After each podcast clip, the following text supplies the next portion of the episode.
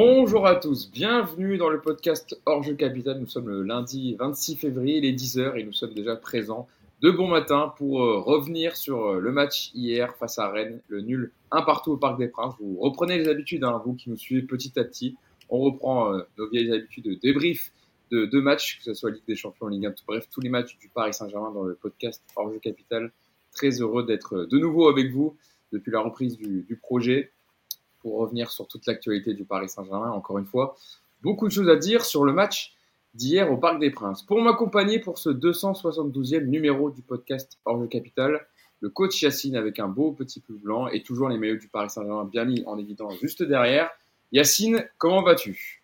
Salut à tous, bah, ça va, ça va, merci. Ça va, t'es en forme? Ah, Il est 10h là, on, a, on, est, on est matinal. Hein. Matinaux, allez.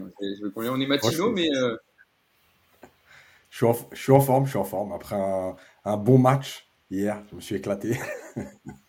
bon, faut le dire, hein, Yacine, tu dors jamais, tu dors jamais trop longtemps les nuits. Hein. T'es pas un gros dormeur. Non, je travaille, je travaille le soir quand tout le monde est couché. Allez go. De toute façon, Yacine, il m'a envoyé des messages à minuit hier pour faire fonctionner YouTube, donc. Euh. Voilà, en plus. Ah, non, mais, de toute façon, il, est, il est, toujours, euh, il est jamais couché très très très, très euh, pour nous accompagner, vous venez de l'entendre, il fait son retour dans le podcast depuis que nous avons repris après le match face à la Real Sociedad. Monsieur Clément Pernia, comment vas-tu, Clément? Salut Hugo, salut à tous. Bah écoute, euh, très content. Très bon week-end passé en ta compagnie. Oui. J'allais dire très bon match hier, mais non, c'était un peu moyen quand même. On va en parler. Et je suis content d'être là avec vous, donc euh, tout va bien. Et Clément, je crois savoir qu'il y a la sortie d'un livre bientôt. Ouais, sur le. Avec, euh, Monsieur Jean-Baptiste Guégan sur un certain Kylian Mbappé. Ouais, je me suis dit que ça faisait six mois qu'il n'y avait plus de podcast, alors j'allais faire un livre sur le joueur préféré de Yacine. Et euh, du coup, voilà, je trouve que c'est le bon moment. Euh, donc ouais, révolution Mbappé. On parle un peu, on parle pas vraiment du joueur, mais on parle plus de de l'homme, euh, l'homme dans la société, l'influenceur, le la grandeur économique qu'il a prise, l'entreprise qu'il a créée, l'influence dans la société, etc., etc et euh, un peu du joueur et de ses limites aussi, parce qu'il y en a quelques-unes, euh, qui pourraient notamment le freiner à, à écrire sa légende comme il, le, il souhaite l'entendre. Donc, euh, vous le notez bien, sorti le 7 mars, nouveau livre de Clément Pernia et Jean-Baptiste Guégan, La Révolution Mbappé, euh, aux éditions Michel Lafon. Aux éditions de Michel Lafon. Euh, T'en as pas un qui traîne là par hasard, près de toi, un des livres euh, Si, si, si, si. si bah, tu vas nous montrer quand même. Je vais présenter, le temps que tu vas chercher le livre, je vais présenter notre euh, dernier acolyte de la banque pour euh, débriefer ce PSG Rennes, Monsieur Nicolas Puravo. Ça va Nico? Salut tout le monde, bah ouais ça va. Sauf que je vois que ma caméra est toute brouillée à plein dans le brouillard, mais je sais pas pourquoi. Là. Donc, je suis un peu deg, mais euh, bah, on va dire qu'il y a du brouillard. Voilà. Après, le, le temps est pas, est pas idéal non plus, hein, donc ça aide pas pour la lumière, hein, pour le teint. Hein. Ah ouais, je sais pas. Non, mais chez vous, c'est bien. Hein. Ouais, on le voit, ton livre, on le voit, t'inquiète. Ah, alors voilà. Montre-nous la révolution Mbappé. Avec Jean-Baptiste Guégan, Clément Pernia, sorti le 7 mars.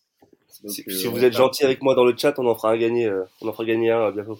Ah voilà, on a dit, eh, on a dit Clément depuis notre retour qu'on allait faire gagner des, des, cadeaux, des places au Parc des Princes quand tout va se mettre en place là début mars.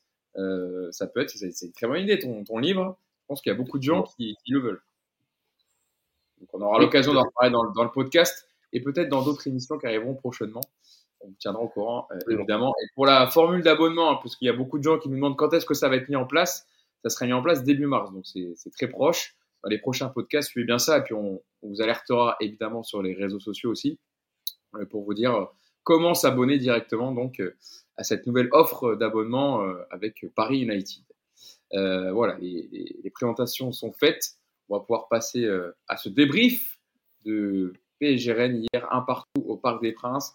Au classement, Paris conserve 11 points d'avance sur, euh, sur Brest, hein, qui est deuxième avec 43 points. Les buteurs, à la 33e minute, un but magnifique. Je pense qu'il sera dans le top but cette saison en Ligue 1, avec le grand pont et l'extérieur magnifique ensuite pour, pour tromper Donnarumma. Et l'égalisation tardive sur les dernières secondes de Gonzalo Ramos sur penalty. On aura un thème bien particulier sur lui pour savoir si euh, l'attaquant portugais mérite les titulaires. Mais d'abord, passons à, ce match du Paris Saint-Germain pour dire que le PSG a été inoffensif, euh, Yacine. Ça a été euh, poussif, laborieux. Paris a eu du mal offensivement.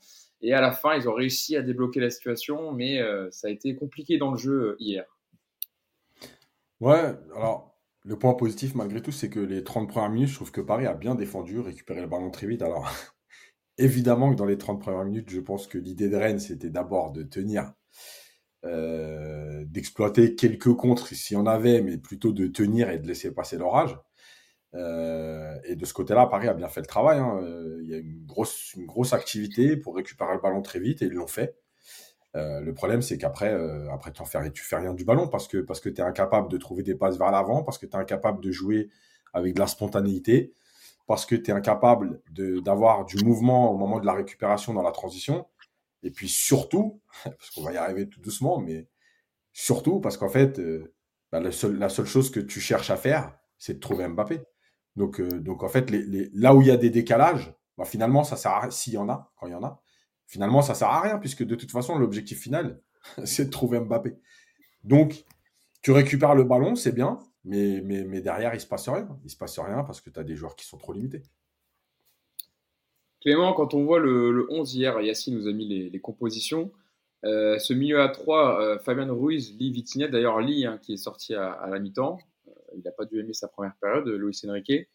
Euh, est-ce qu'il y avait un, problème par rapport à l'animation euh, du jeu du PSG Alors certes, hein, c'est vrai qu'il Yacine le rappelle, il y avait un pressing assez haut. Euh, Paris récupérait les ballons hauts, mais quand il s'agissait d'être dans le dernier geste ou la dernière passe, ça manquait d'efficacité, de, même voire un peu de précision technique hier. Hein. Juste, pour Lee, pour vous allez sur YouTube et il y a quelques highlights contre le, le Tadjikistan et le Kazakhstan, je crois. Il y a deux trois highlights pas mal pour ceux qui veulent voir jouer au foot. Le tag, le tag de Yacine sur Kanglini à 10h11. Euh, là, il attaque fort. non, mais pour ceux qui, qui, veulent voir, veulent le voir jouer au foot, parce qu'effectivement, au PSG, on a du mal. Donc... Euh.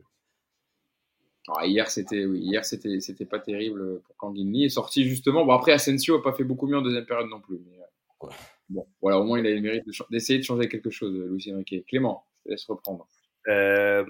non, mais bon, Yass l'a dit, c'est vrai qu'il y a eu des, des bonnes choses notamment en début de match. Le problème, c'est qu'en en fait, il y a trop de limites, il y a trop de lacunes dans l'équipe.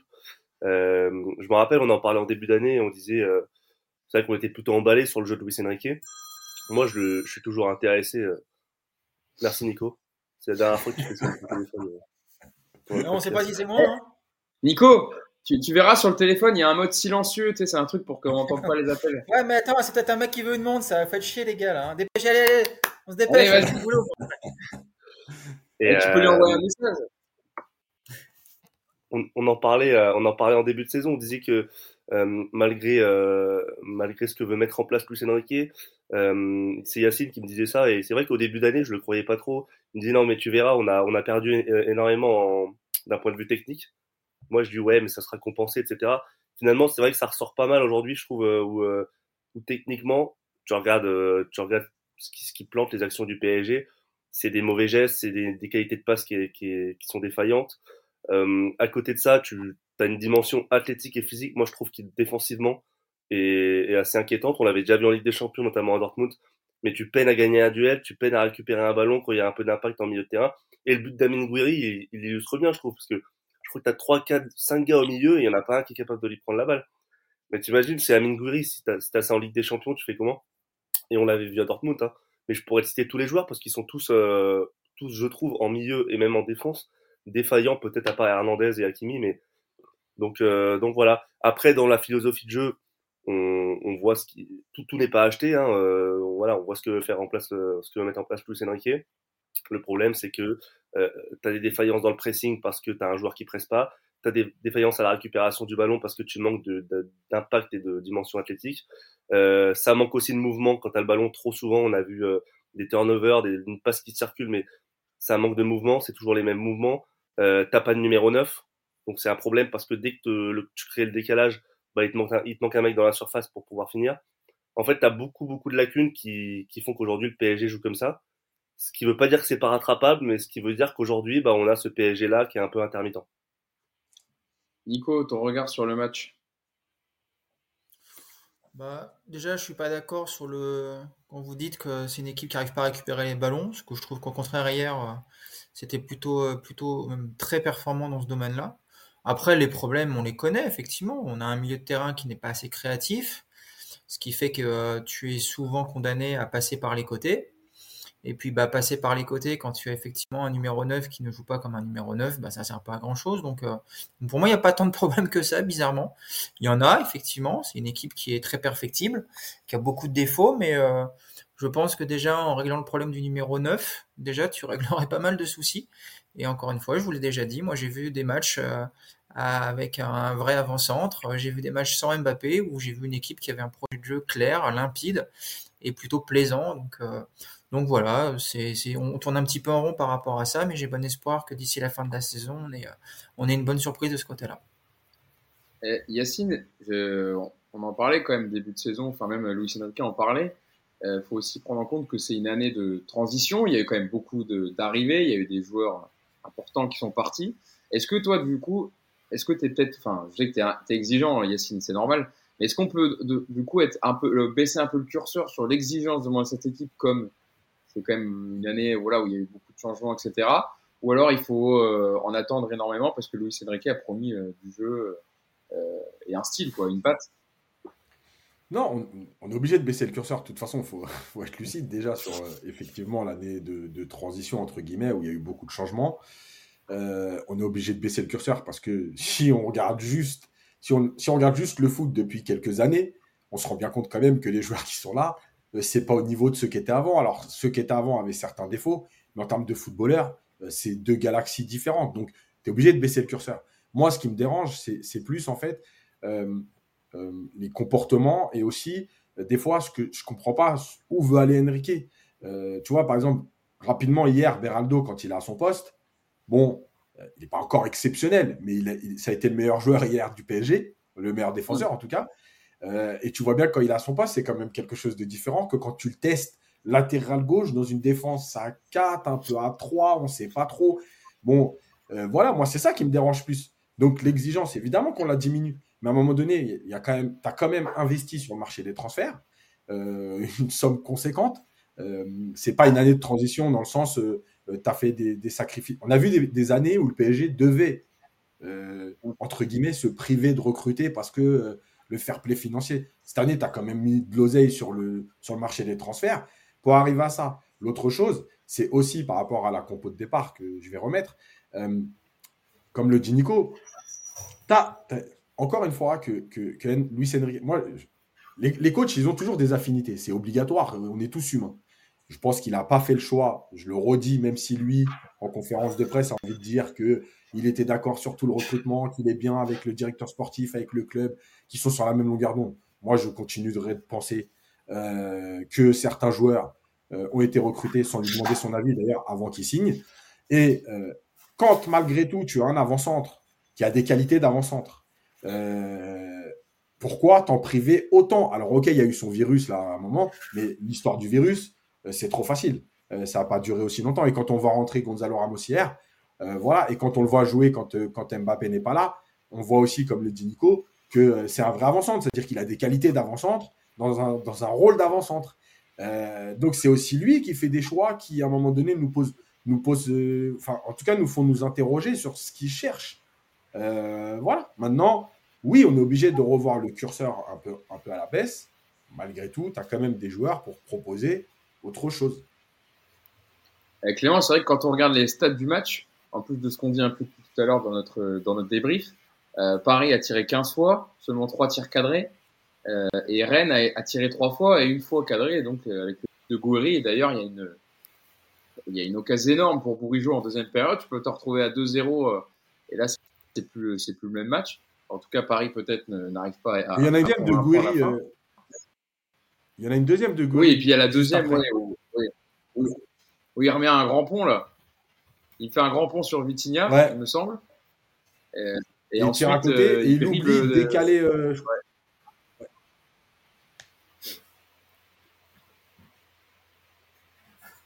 c'est bon? Ouais, ouais, c'est bon. Non, moi, sur, euh, sur, sur Louis Enrique, si je peux répondre à, si je peux répondre à, à Yacine, euh, je trouve que sur, les choix du, du 11, euh, par rapport à Mbappé, il a expliqué son choix.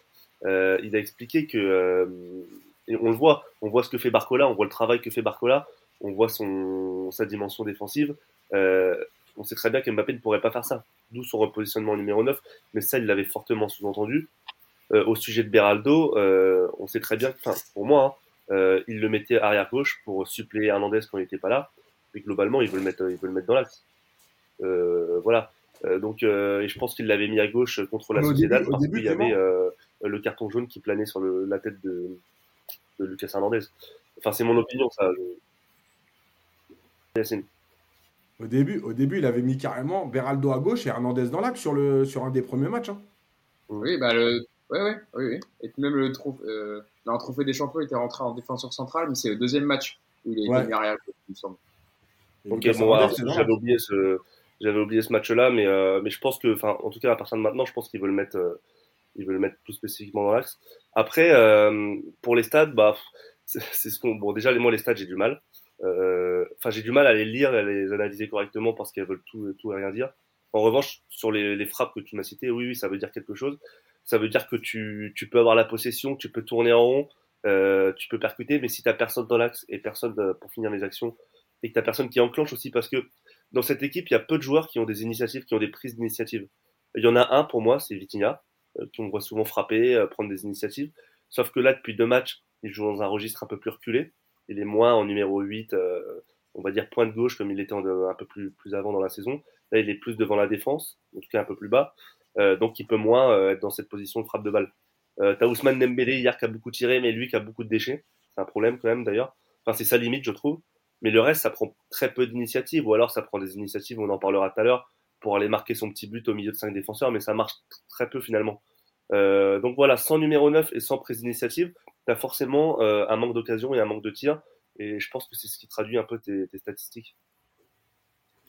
Euh, Nico, Luis Enrique parlait en, en conférence de presse samedi avant le match qu'il devait lutter contre la, la non-motivation euh, par rapport au fait que Paris a, a énormément d'avance. hein. on l'a dit, 11 points d'avance sur Brest, le deuxième, et 13 points d'avance sur Monaco, le, le troisième. Et il, il déclarait aussi, si nous avions un adversaire plus proche, les joueurs se prépareraient peut-être plus spontanément. Mais après, il a rappelé que, évidemment, il y avait de l'exigence et que tous, sou- tous ces joueurs devaient concerner. Il n'y avait pas de minutes offertes à certains joueurs euh, pour faire tourner que chacun devait mériter sa place. Et que c'était son travail aussi de concerner tout le monde. Qu'est-ce que tu penses de cette déclaration de Luis Enrique? On en a parlé souvent, c'est un thème récurrent, hein, euh, euh, à part quand Paris euh, a bataillé pour le titre, notamment euh, la saison dernière, je pense, avec Lens, ou euh, quand Monaco avait gagné, etc. Mais euh, sur le fait que quand Paris a de l'avance, euh, se relâche un peu, n'est pas à 100%. Qu'est-ce que tu en penses? Bah, j'en sais trop rien. C'est pas, c'est pas nouveau. Généralement, c'est après la Ligue des Champions, effectivement, que cette, c'est- Ah oui, cette équipe a l'habitude. C'est qu'ils le disent maintenant, alors que tu as la Ligue des Champions encore et la Coupe de France. Ouais, moi, je vois plus ça comme un, un discours justement préventif pour dire euh, qu'il a conscience du potentiel problème et qu'il va être vigilant par rapport à ça. Mais hier, moi, je n'ai pas l'impression que ce soit un problème de motivation parce qu'encore une fois, je, moi, je trouve que la première mi-temps, elle est pas si mauvaise que ça, contrairement à tout ce que j'ai pu lire. Mais je, vous le dis, le, gros souci est, j'entends Clément qui parle d'un problème de prise d'initiative, de, de, de, je- j'entends tout ça, mais pour moi, en fait, le, le, les lacunes de cette équipe se, se résument encore une fois à, à l'absence d'une cohérence collective et qui serait réglée, d'après moi, par juste un numéro 9 qui se comporte comme un numéro 9, à savoir euh, un, un avançant qui, va courir un peu à, à vide pour ouvrir des espaces, qui va décrocher pour amener du monde avec lui, qui va justement être un peu le point de départ de, euh, ces mouvements, de, ce- de, de ces espaces qui peuvent se libérer. Et là, tu as, un bloc qui est très statique, où tu as effectivement euh, deux ailiers qui sont en un contre un très souvent, mais qui sont a priori les, seuls, les seuls points de, départ d'un d'un potentiel déséquilibre adverse. Le milieu de terrain, bah, il est un petit peu encombré justement par cette absence d'espace devant lui. Et, voilà, moi, quand je vois la, dernière demi-heure avec Ramos, je vois justement, je vois des espaces. Alors, encore une fois, attention, je suis pas en train de vous dire que tu mets Ramos, que cette équipe va commencer à jouer comme City, loin de là. Mais je trouve qu'il y a une cohérence qui se met en place dès que tu as un avancante qui se comporte comme tel, quoi, tout simplement. Et, euh, et, et, et ce, cette histoire de manque de motivation, hier, je vois pas du tout un problème de manque de motivation. Je vois, je vois juste des joueurs qui sont un peu bloqués dans un système de jeu qui qui permet pas de déséquilibrer Rennes. Mais euh, si vous vous pensez que c'est juste une question de motivation, bah dans ce cas-là, on devrait être tous optimistes parce que ça veut dire qu'ils seront motivés contre contre la Real Sociedad et en quart de finale potentielle en Ligue des Champions. Donc dans ce cas-là, tout ira bien. Donc euh, non, non, ça va, ça va au-delà de ça et Encore une fois, hier, je les trouve pas, je les trouve pas démotivés, je les trouve pas démobilisés. On a vu justement des matchs au parc sur des fins de saison où euh, tu avais justement une équipe complètement en roue libre. C'était quand même, euh, c'était autre chose, quoi. C'était euh, un peu plus inquiétant que ce qu'on a vu hier. Ouais, non, mais Nico, Moi, je Juste, pense pas euh, qu'il y a un problème de motivation. hein. Je vous donne juste la déclaration de Luis Enrique et après, vous, vous dites si vous êtes d'accord ou pas. Mais moi, je suis pas, je pense pas non plus que c'est un problème de motivation, hein, Clément. Non, juste, par- euh, je suis d'accord avec Nico euh, sur le numéro 9 et le fait que ça change quand même pas mal le visage de cette équipe. On en avait parlé, enfin, vous en aviez parlé après PSG Lille. Moi, je, je vous rejoignais totalement là-dessus. Je trouve qu'il y a quand même quelque chose qu'il faut évoquer, c'est le, le, le fiasco défensif de cette équipe, mais depuis plusieurs semaines, mois. Euh, parce que ça, faut en parler aussi dans, le, dans la dimension collective et les, les défaillances et les lacunes. Franchement, défensivement, cette saison, on est mauvais, mais individuellement et collectivement, plus individuellement que collectivement d'ailleurs, mais tu, tu mets, quand, t'es, quand t'es chahuté en milieu de terrain, tu mets pas d'impact, euh, tu, tu, tu peines à récupérer un ballon. Euh, comment on se fait passer sur le but de Goury, mais c'était pareil, on est hyper vulnérable, on l'avait été, euh, j'ai plein d'exemples en tête, mais c'est vrai que le match à Dortmund, moi, il m'avait marqué par les défaillances de Marquinhos, par exemple, à l'époque. Hier, c'est Danilo qui se plante complètement. Euh, je trouve que défensivement, on est très très vulnérable, plus que les autres années d'ailleurs. Et, et Yacine, justement, par rapport au, au problème euh, bah, défensif, alors c'est pas, ça va peut-être pas aider sur les problèmes défensifs, mais il y avait quand même un retour hier. Le retour de Nuno Mendes, qui n'avait plus joué depuis avril 2023, qui est rentré à la 71e minute à la place de, de Lucas Hernandez. Ça peut faire du bien aussi. On parlait d'un PSG en manque de rythme, ça manquait de mouvement, etc. Nuno Mendes, clairement, euh, on en parle beaucoup depuis qu'il est blessé et que son retour ferait du bien, alors que Nico s'amuse à, à jouer avec sa webcam, euh, avec son ordinateur. Voilà, il sera. C'est ce que je peux. Non, peut-être bien. Là, on te voit mieux. Si, si jamais c'était la En question plus, que tu posais, euh, là, t'as un, t'as un, beau- t'as un teint bien plus beau, Nico. Ouais, mais j'arrive pas, j'ai plus de son, c'est un peu chiant. Mais bon, allez-y, continuez, comme si j'étais pas là. Et Yacine, donc sur, sur Nuno Mendes, c'est une, c'est bonne nouvelle quand même. Ça fait ça fait dix mois qu'on l'avait pas vu. Non, mais évidemment, déjà, déjà ça va permettre peut-être à Lucas Hernandez de revenir dans l'axe. Euh, et euh, et, euh, c'est une bonne nouvelle parce que parce que c'est un joueur qui amène de la percussion, qui amène de la personnalité. Euh, lui, euh, en général, euh, on en- avait parlé souvent l'année dernière, euh, enfin depuis deux ans, mais quand il jouait, évidemment, euh, lui, il s'en fout de qui a devant lui. C'est-à-dire que quand il a décidé d'y aller, de frapper, de centrer euh, sur un joueur qui est pas Mbappé, qui était pas Messi ou qui est pas Neymar, euh, il en avait rien à foutre.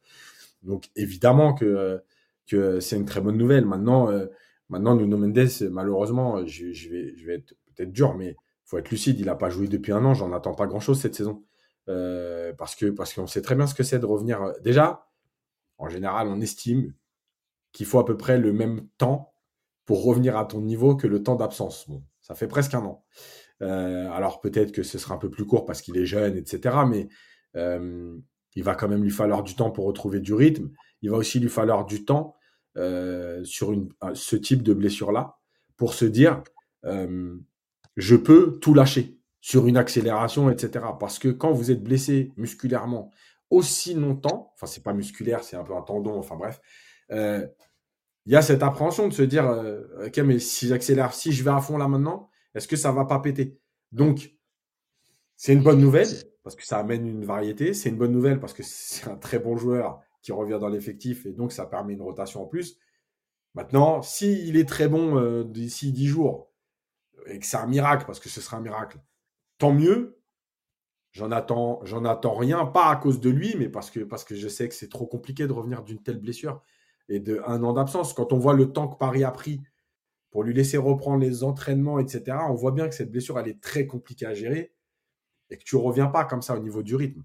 Donc voilà, maintenant, écoute, là, il est rentré. euh, quelques entrées en jeu, une ou deux titularisations euh, d'ici euh, d'ici fin mars, début avril. Ce sera déjà très bien. Surtout que voilà, il va y avoir des matchs tous les trois jours, donc ça va faire tourner. Il y aura besoin de tout le monde. Là, il y a, il y a, il Monaco PSG le 1er mars, donc c'est-à-dire euh, vendredi soir, il me semble. Après, il y aura un match du PSG euh, après la Real Sociedad, donc enfin, il y aura Real Sociedad PSG évidemment le 5 mars.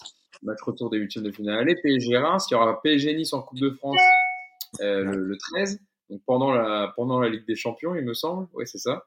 Il y aura des matchs de Ligue des Champions en face. Enfin bref, euh, c'est que une- ça peut être qu'une bonne nouvelle, surtout vu le l'hécatombe vraiment qu'il y avait un peu l'hécatombe qu'il y a derrière, parce qu'il y a Skriniar qui n'est pas là, Marquinhos, bon c'est pas une grosse blessure, il va revenir rapidement, mais quand même surtout qu'on là, Lucas Beraldo, on se rend compte que c'est pas un arrière gauche, donc d'avoir le retour de Nuno Mendes, euh, Clément, ça Mm. peut quand même euh, aider, même si je, je suis d'accord avec Yacine sur le fait qu'il faut pas s'attendre à ce qu'il soit, il ait ses jambes de feu, comme on l'a vu euh, quand, depuis qu'il est maillot du PSG, qu'il va falloir un peu de temps. Euh, exactement. La question que je me pose en revanche, c'est euh, qu'aujourd'hui, le PSG, quand il a le ballon, joue plutôt en défense à 3, avec Hernandez qui a une position d'axe gauche. Euh, je me demande comment ça va se passer avec Nuno Mendes, qui euh, lui a une position plus, plus avancée sur le terrain, qui géographiquement, notamment l'année dernière, quand il jouait, se rapprochait plus de Barcola, presque limite, que de Hernandez aujourd'hui. Euh, donc ça, c'est peut-être plus une question pour Yas d'ailleurs, mais euh, je, je vois pas trop. Enfin, aujourd'hui, en tout cas, il faudrait vraiment une une modification tactique euh, pour le PSG pour euh, intégrer le, le Nuno Mendes que nous on a connu dans cette équipe-là. Parce que je, je vois pas trop, euh, il peut pas remplacer en fait Hernandez, le Hernandez d'aujourd'hui.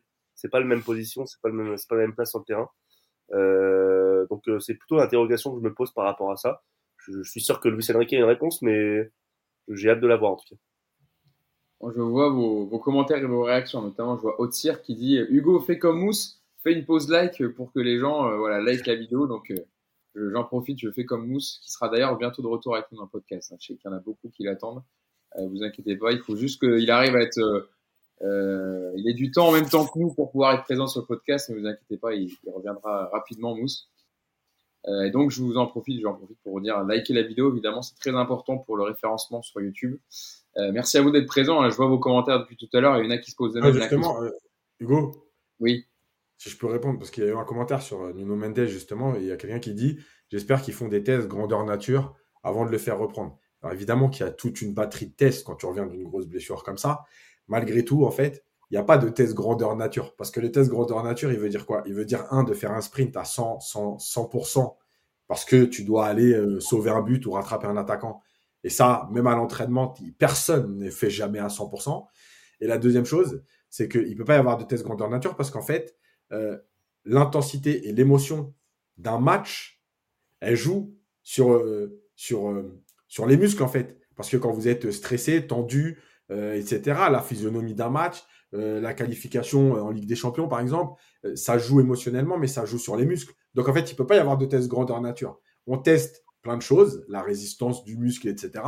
Après, une fois que tu vas sur le terrain, c'est encore autre chose. Il y a personne qui peut te dire, le mec, il est prêt à 100%. On a vu plein de mecs s'entraîner, euh, reprendre, et puis finalement rejouer et, et se répéter parce que, parce que ça, c'est quelque chose qui est pas gérable en fait. Donc, on connaît en- euh, Yacine entraîneur, Yacine éducateur, Yacine maintenant désormais kiné. Pour ceux qui ont des problèmes, des douleurs, n'hésitez pas bases. à, à solliciter ses services. Très, très Non bon. mais Hugo, Hugo, j'ai- j'aimerais bien avoir l'avis de, de Yas sur, euh, sur le positionnement de Nuno Mendes. Parce que c'est c'est vrai Moi, que le mien, on s'en fout, par contre. hein. Bah, toi, Ah, alors, Clément, Clément, pour le coup, je vais poser la question à vais poser la question à Nico quand même, parce qu'il a, il a, il, il s'est mis bien là, et voilà, il a retrouvé la, la vidéo. Non, non, je, je suis dans le brouillard, toujours. Ouais, mais bon, au moins on te voit. Euh, Normalement, on n'avait même plus de son, plus d'image. Euh, Nico, sur- on parlait de Nuno Mendes avant qu'on par- on passe à Mbappé parce qu'on a déjà fait une petite demi-heure sur le débrief euh, général. On va passer à nos focus après. On a beaucoup de choses à dire sur Mbappé et une partie aussi notamment sur euh, Gonzalo Ramos. Nico, sur le retour de Nuno Mendes, sur ce que demandait Clément aussi, euh, tu peux lui répondre sur le fait que voilà, Lucas Hernandez et, et, et Nuno Mendes c'est pas le même profil évidemment. Qu'est-ce que tu en penses Euh, sur son retour, c'est super, bonne nouvelle pour lui. Par contre, euh, il faut pas imaginer un Nuno Mendes euh, qui va retrouver ses sensations d'ici la fin de la saison. J'y crois pas trop après une année sans jouer. Euh, moi, je pense qu'on va le voir apparaître sur des bouts de match comme ça. Ils vont peut-être le titulariser à droite à gauche, mais imaginez par exemple Nuno Mendes jouer contre la Real Sociedad, ça me paraît complètement absurde. Euh, Au-delà du, du problème physique, il y a tout aussi une question de repère, de voilà, il faut qu'il reprenne ses marques. Puis surtout, si tu, tu peux pas te permettre de griller les étapes. On sait ensuite que sur une année d'inactivité comme ça, généralement, quand tu reprends, tu vas avoir très rapidement aussi une période de creux parce que c'est difficile à digérer. Donc, euh, donc voilà, comptez pas trop sur Nuno Mendes cette saison. Voilà, laissez-le, faut le laisser tranquillement reprendre euh, du rythme, reprendre un peu sa place, des repères. Mais euh, pour moi, il va pas révolutionner le 11, euh, le 11 du PSG d'ici la fin de la saison. Après, une fois qu'il sera effectivement un peu plus opérationnel et qu'on peut l'imaginer sur, sur, euh, sur plusieurs matchs, évidemment que ça va rabattre un petit peu les cartes, ne serait-ce que parce que déjà, ça va enfin équilibrer ce côté gauche et ce côté droit. Aujourd'hui, on parle beaucoup du côté droit du PSG comme le seul côté qui est capable de déséquilibrer les défenses. C'est sûr qu'un Nuno Mendes, il a des qualités d'accélération, d'explosivité, de dribble que, n'a pas euh, un Hernandez. Donc évidemment que ça va un petit peu tout changer. Après, c'est juste aussi une question d'équilibre et d'intelligence entre les deux latéraux. Euh, éviter que les deux latéraux montent en même temps, se retrouvent tous les deux dans les 30 mètres adverses, c'est pas quelque chose qui est complètement déconnant et impossible à mettre en place. Et puis même à contrario, sur des matchs quand, tu vas jouer contre des blocs bas, avoir deux latéraux avec de telles qualités de vitesse qui jouent très haut, qui sont tout à fait capables de rattraper les coups, pour moi c'est pas non plus un souci. Donc euh, bonne nouvelle, mais ne, vous précipitez pas sur lui. J'étais même surpris de le voir jouer hier personnellement. Voilà, on va le laisser revenir, on en reparle dans 2-3 mois. D'ici là, je pense que c'est absurde de, l'imaginer dans l'équipe. Voilà, on a, on a fait le point sur le débrief un peu général du match. On a encore beaucoup de choses à dire, évidemment.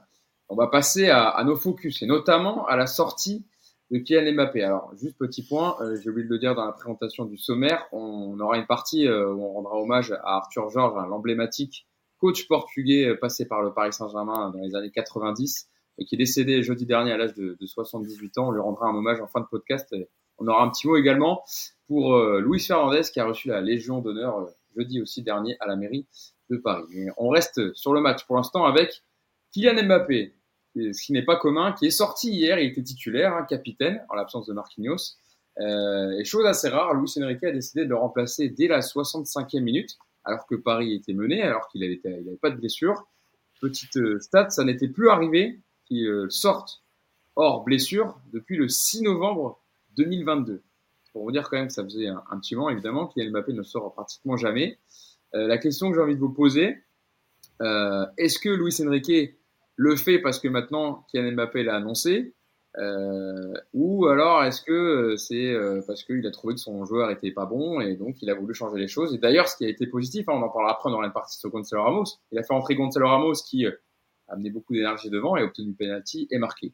Qui veut partir dessus? Allez, là cette fois je laisse la main. Le premier qui prend la main, Nico, Nico, vas-y, Nico, il a pas. Allez, Nico, t'as pas été là avant. Je te laisse euh, entamer le débat sur euh, sur cette sortie de Kylian Mbappé hier. Oh, je sais pas, je sais pas quoi dire. je rigole. eh ben, écoutez, les amis, c'était bon. Ah là là là là, quel plaisir. Je sais pas vous, mais alors moi, je dormais tranquillement dans mon canapé.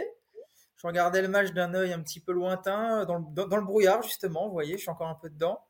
Et alors là, quand j'ai vu le numéro de Mbappé s'afficher sur le panneau, j'ai eu un, éclair dans les yeux. Quel bonheur de voir enfin un joueur qui fout rien sur le terrain se faire euh, sanctionner et sortir. Donc, euh, écoute, bonne nouvelle, bonne nouvelle et en même temps terrible nouvelle. Alors, je vais vous expliquer. Bonne nouvelle parce que ça veut dire qu'enfin Kylian Mbappé euh, n'a plus le totem d'immunité dans cet effectif et, on a un entraîneur qui va enfin pouvoir prendre des décisions qui s'imposent.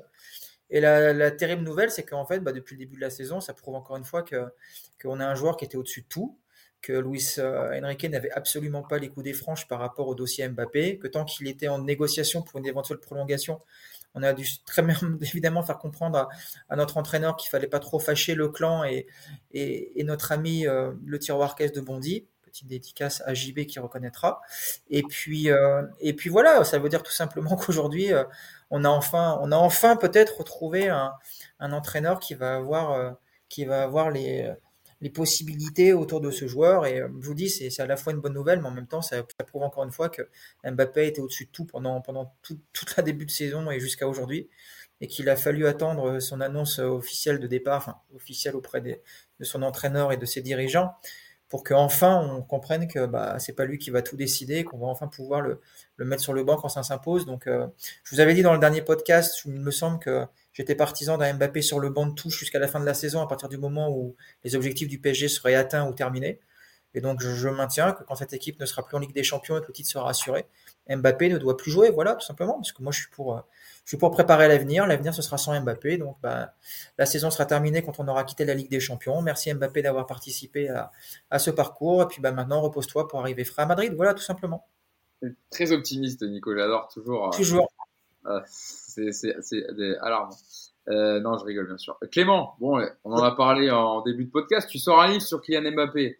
Euh, là, le fait de le voir sortir, et en plus, tu as eu beaucoup d'intervenants euh, qui, euh, qui sont précieux dans le livre, hein, qui apportent des témoignages euh, très intéressants sur euh, un peu le joueur, voilà, le, tout ce qui s'est passé depuis qu'il est arrivé au Paris Saint-Germain, dimension politique aussi du joueur. Et là, on est clairement dedans. C'est-à-dire que, comme le disait Nico, est-ce que s'il n'a pas annoncé, si on ne sait pas encore s'il va partir au Real ou pas, euh, est-ce que Luis Enrique le fait sortir?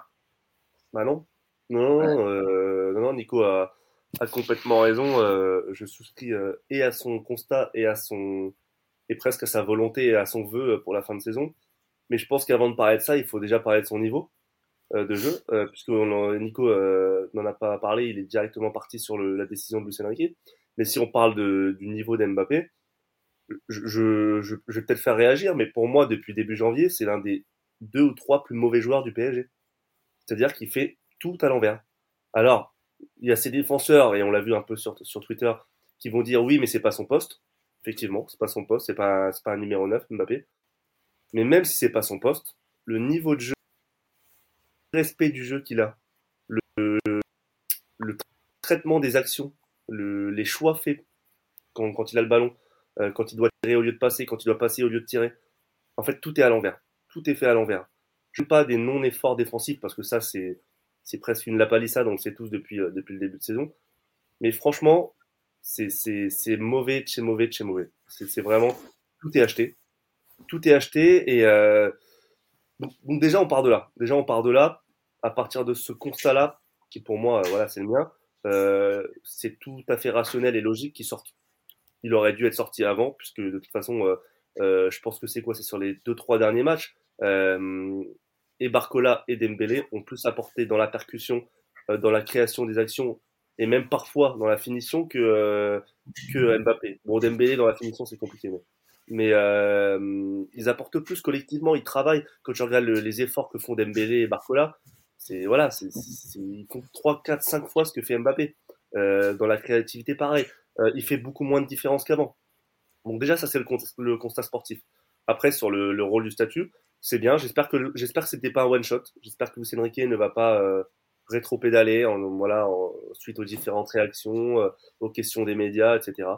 Euh, je pense pas. J'ai bon espoir que voilà, que comme l'a dit Nico, le fait qu'il ait annoncé son départ ou qu'il va l'annoncer prochainement officiellement, euh, ça va rebattre un peu les cartes des statuts. Et en tout cas, ça va effacer son statut.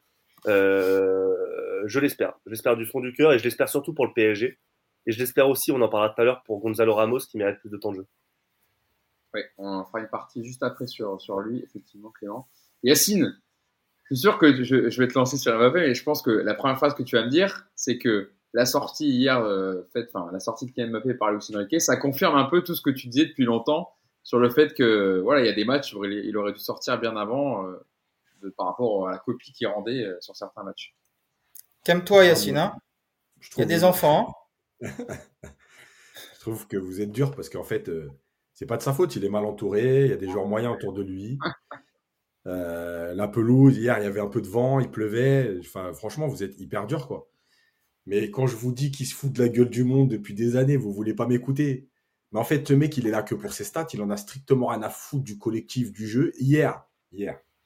Euh, alors, déjà, comme ça, on va répondre, Nico, en même temps, aux, gens, aux gens qui veulent ce débat. Sans Mbappé, vous seriez dixième de la Ligue 1. Alors déjà, cet argument, j'ai jamais, j'en ai, entendu des arguments pourris dans le foot parce qu'on a tous un avis. Moi, celui-là, j'ai jamais entendu pire. Euh, parce que les mecs, ils savent que sans Mbappé, tu gagnes pas. Je rappelle juste que par exemple contre Lille, tu gagnes sans Mbappé, mais apparemment Lille, bon.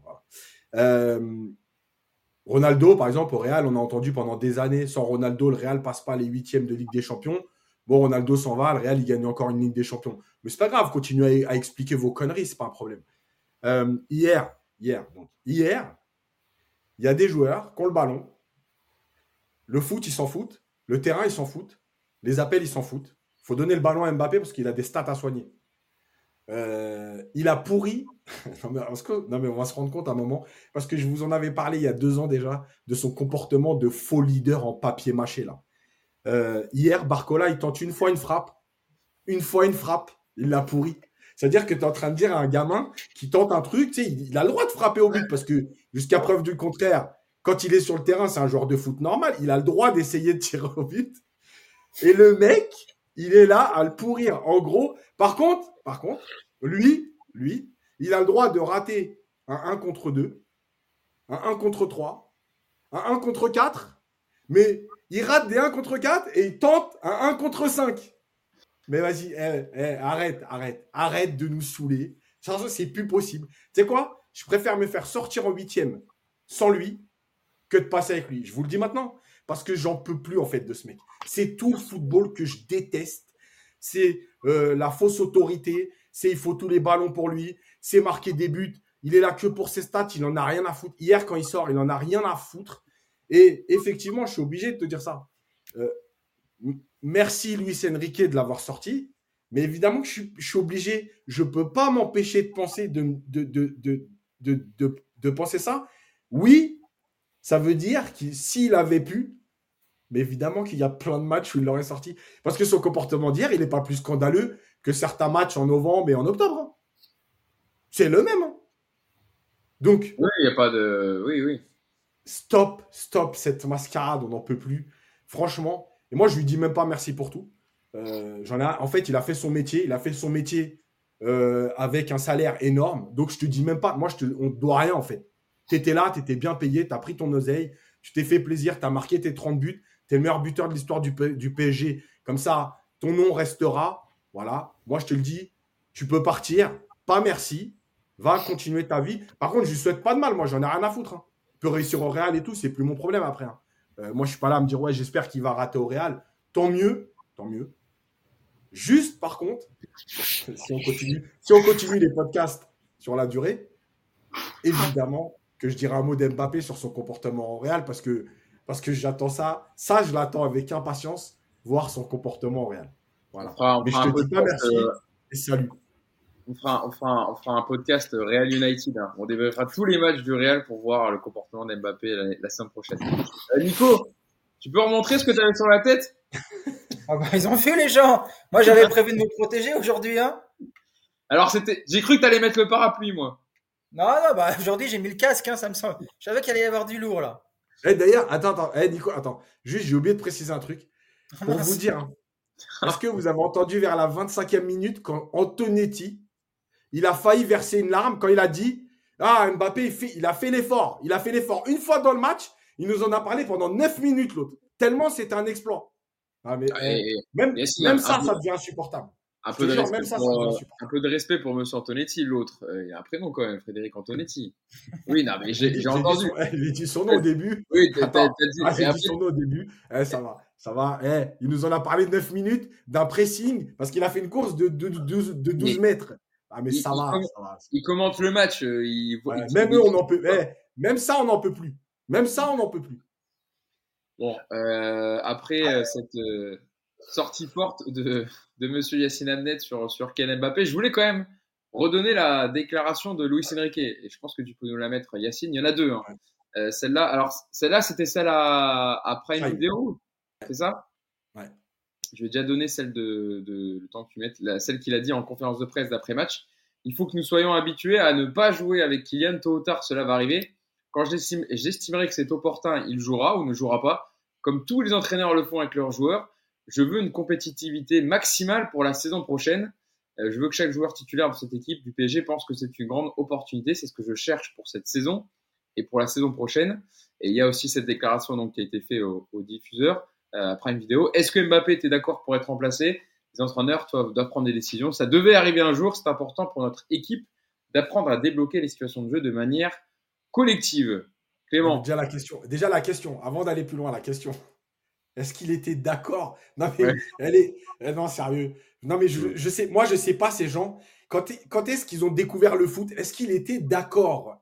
Non, mais vous avez pété les plombs. Et parce que, ben oui, mais parce qu'il y a une telle. Euh, non, est-ce que. Non, regarde, regarde, juste. Est-ce qu'il est fâché d'être sorti si t'as envie Est-ce qu'il était d'accord? Est-ce que son Altesse était d'accord pour être remplacé? Mais vous avez pété les plombs. Non, mais qui... est-ce qu'il était énervé si tu... Est-ce qu'il était d'accord? Non, mais vous, avez... vous êtes fou. Après, c'est une question. Oui, non, mais après, c'est une question ouverte pour que Louis Non, non, elle, est tournée, ils savent très bien. Ils savent très bien ce qu'ils font. Oui, mais ils savent très bien parce qu'il sort jamais avant. Ils savent, très bien parce qu'il sort jamais Mbappé, donc c'est pour ça qu'ils posent la question comme ça. D'accord. Euh, Clément, sur, euh, sur ça, là, sur, euh, sur les déclarations de Louis Cédric, même si voilà, on le sait maintenant, euh, Kylian Mbappé l'a annoncé de façon officieuse au club et, au, et à ses partenaires. Mm. Et voilà, quand il dit je veux une compétitivité maximale pour la saison prochaine, c'est clairement dire euh, il faut apprendre à jouer sans lui et, euh, et euh, il faut qu'on voit autre chose sur le terrain sans lui quoi. Apprendre déjà à jouer sans Kylian Mbappé sur le terrain. Ça, ça oui, ça effectivement. Mais moi, ce qui me, ce qui me marque là, dans la déclaration, alors il y, y, a deux choses. Il y a, euh, ça devait arriver un jour. Mm. Ça devait arriver un jour. Ça veut dire que en fait, ça fait ça fait deux mois qu'ils veulent le faire. Que c'était dans les dans les petits cartons là, et que là il a il a pu ouvrir le carton. il Non, c'est- pu faire, euh, non, il parlait du fait que ça devait arriver un jour que, que Mbappé, euh, que Mbappé part. La phrase, c'est les entraîneurs doivent prendre des décisions. Ça devait arriver un jour. Moi, pour moi, ça devait arriver un jour. Correspond, je, euh, sortir. Mbappé, sortir Mbappé, ça devait arriver un jour. Moi, je pense que Euh, c'est, il dit plutôt, c'est quand il dit, il faut que nous soyons habitués à ne pas jouer avec Kylian, ça va arriver, de pas jouer avec Mbappé. C'est pas dans le sens de le sortir, je pense, mais bon, bref. Je sais pas. Et débloquer les situations de jeu de manière collective. Alors là, j'ai pas les mots. Pour un entraîneur qui prône le collectif euh, comme philosophie de jeu, euh, de manière viscérale même depuis, depuis toujours, euh, dire la sortie d'Mbappé doit nous permettre de développer, débloquer des situations de manière collective. Euh, Je sais pas si c'est un désaveu plus pour lui que pour euh, Mbappé, mais dans tous les cas, c'est soit soit révélateur, enfin faut soit en rire, soit en pleurer, mais c'est euh, ça veut dire beaucoup. Ça veut dire beaucoup. Euh, voilà, je pense que Luis Enrique, malgré tout, et on le voit, il, est plutôt franc du collier en conférence de presse parce que ça le fait chier, l'exercice l'em- l'embête. C'est pas quelque chose qui lui plaît. Donc je pense qu'à un moment donné, il lâche les chevaux aussi. Il en a ras le bol. On lui pose 20 fois les mêmes questions. Et du coup, il faut quand même y voir une part de, de vérité de, de révélation, de confession un peu dans ce qu'il dit. Et là, de ce que je lis, c'est euh, voilà, c'est presque un cri du cœur en mode euh, voilà, on peut aussi jouer collectif, on n'est pas dépendant d'un joueur, euh, star pas star, euh, comme disait Makelele, euh, bah les couilles. Et, et voilà, et je pense que je pense que c'est un peu euh, c'est un peu ce qui le message qu'il veut qu'il veut transmettre euh, là-dedans. Je voilà, je, je pense qu'à partir du moment où Mbappé a annoncé sa décision, euh, Luis Enrique aura beaucoup moins de scrupules en conférence de presse à défendre des statuts, à défendre des intérêts, à défendre des, des positions dans le vestiaire quelque part. Euh, peut-être même, alors à voir, peut-être même qu'il perdra le, le statut de vice-capitaine. Je sais pas. Euh, c'est pas le cas pour l'instant. Peut-être qu'ils vont lui laisser. Ouais, hier il l'avait. Peut-être qu'ils vont lui laisser cet honneur entre guillemets jusqu'à la fin de la saison et son départ. Mais euh, dans, dans cette logique des déclarations de Luis Enrique, c'est aussi une option. C'est aussi une option. Dire voilà, tu seras pas là. On va miser sur un mec qui sera là l'année prochaine pour, pour porter le brassard. Bon, là, il est, il est 10h50, hein, on avance, on avance encore euh, Juste, quelques... juste un truc. Ouais, mais je voulais, justement, bah, Nico, je voulais te lancer dessus, euh, sur Ah Mbappé, bah, tu, sais, tu sais même pas ce que j'allais dire, mais vas-y, Ah lance-moi. Ah oui, bah écoute, eh bah, peut-être que ça va rejoindre, on va voir. La question, moi, c'était, est-ce que du coup, on comprend pas que Luis Enrique, lui, dans sa manière de jouer, le style de jeu qu'il va imposer au Paris Saint-Germain, il veut le faire sans Mbappé. Lui, en fait, ça l'arrangerait plus d'avoir euh, un autre joueur à sa place. S'il commence déjà, il a mis remplaçant contre Nantes après le match de Ligue des Champions, il l'a mis sur le banc. Alors que l'année dernière, enfin les autres années, même quand enchaîné euh, trois jours après en Ligue 1, il était titulaire et il jouait 80 Même minutes. cette année, même cette année, septembre, octobre, novembre. même cette année. Euh, Est-ce que lui, voilà, tout simplement, il, il, il préfère dans son jeu ce qu'il veut développer sur le terrain, le faire sans Mbappé Alors, c'était pas du tout ce que je voulais dire, mais je vais quand même euh, me laisser lancer. Non, non, je vais quand même, je vais partir là-dessus. Évidemment que Luis Enrique avec Mbappé, il a un problème depuis le début de la saison, dans la mesure où il a commencé à l'aligner côté gauche à son vrai poste. Et je pense pas que Luis Enrique avait eu comme projet en début de saison de faire une demi, euh, un demi-championnat et une campagne de Ligue des Champions avec Mbappé en avant-centre. Sauf que bah, c'est ce que je vous disais tout à l'heure, il a été obligé de toute façon. Et, quelque part, c'est en choix, c'est pas choquant de, dire évidemment que Mbappé est titulaire dans mon équipe. Mbappé aujourd'hui, c'est un, 3, un top 3 mondial, euh, on va dire en, en tout cas en termes de buteur.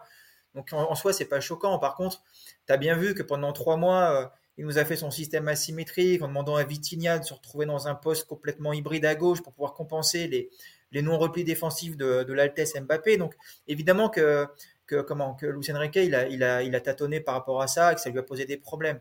Aujourd'hui, par contre, quand on voit ce que fait Mbappé sur le terrain, et moi, c'est là où j'ai du mal à comprendre ceux qui le défendent encore aujourd'hui, c'est qu'il n'y a rien qui va. Il n'y a, rien qui va déjà dans le niveau de jeu global, ce qui est, ce qui est d'ailleurs assez logique. Quand tu cours pas au football, généralement, c'est difficile de dépasser des mecs qui courent. Donc, c'est quelque part, c'est assez logique. Après, dans l'attitude, il vampirise tout. Euh, franchement, tu as beaucoup de joueurs autour de lui qui sont complètement inhibés par sa présence, qui déjouent, qui ne respectent pas le football. On en a déjà parlé plein de fois.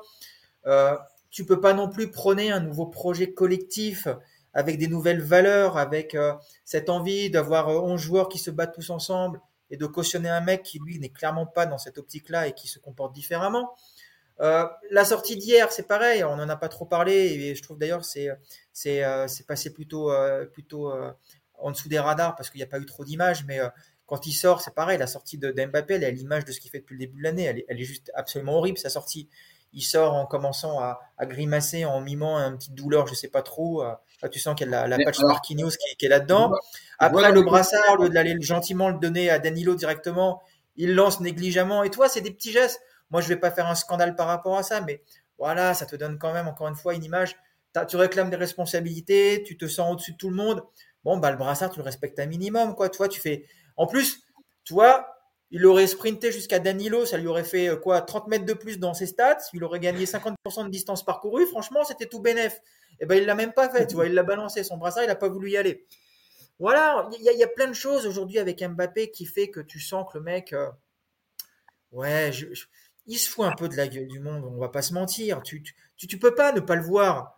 Tu peux pas le, tu peux pas considérer aujourd'hui Mbappé comme un mec qui s'inscrit dans ce collectif. Voilà, il y a toujours cette. Moi, ça me choque pas un joueur qui soit euh, omnibulé par le but, qui pense à ses stats, mais il faut que ce soit dans le respect du football, tu vois. Euh, je pense qu'un mec comme un mec comme c'est pareil. Il pense à marquer des buts parce qu'il ne vit que par le but. Sauf que moi, quand je vois jouer à bah, quand il y a un moment, il faut donner le ballon, il donne le ballon. Et puis surtout, quand je vois City jouer, quand il y a un mec qui est mieux placé que Haaland, bah, il donne pas le ballon à Haaland, les mecs, il le donne à l'autre.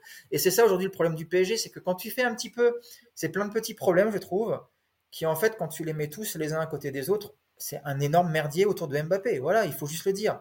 Et alors, euh, quand je vous dis qu'il faut finir la saison sans lui, c'est c'est pas de dire il est nul et on n'a pas besoin de lui. Évidemment qu'un Mbappé dans un projet collectif te fera toujours du, bien et, et, tu joueras mieux avec lui.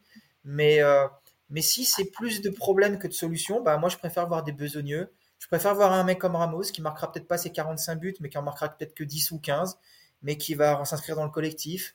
Comme je préfère aujourd'hui voir un mec comme, euh, comme Vitinha, parce que pour moi, Vitinha, il respecte le football, même il a plein de limites. Je sais que je vais pas le lancer là-dessus, parce que Yacine, si on commence à parler sur Vitinha, il va nous en mettre une deuxième couche. Mais voilà, moi, je préfère ce genre de comportement. Après, ce sont des joueurs qui sont perfectibles, mais je vous l'ai déjà dit plein de fois ici. Je préfère 11 besogneux qui créent un beau collectif que 5-6 euh, mégastars qui à l'arrivée te font une équipe collectivement nulle comme on a vu au PSG depuis plusieurs années.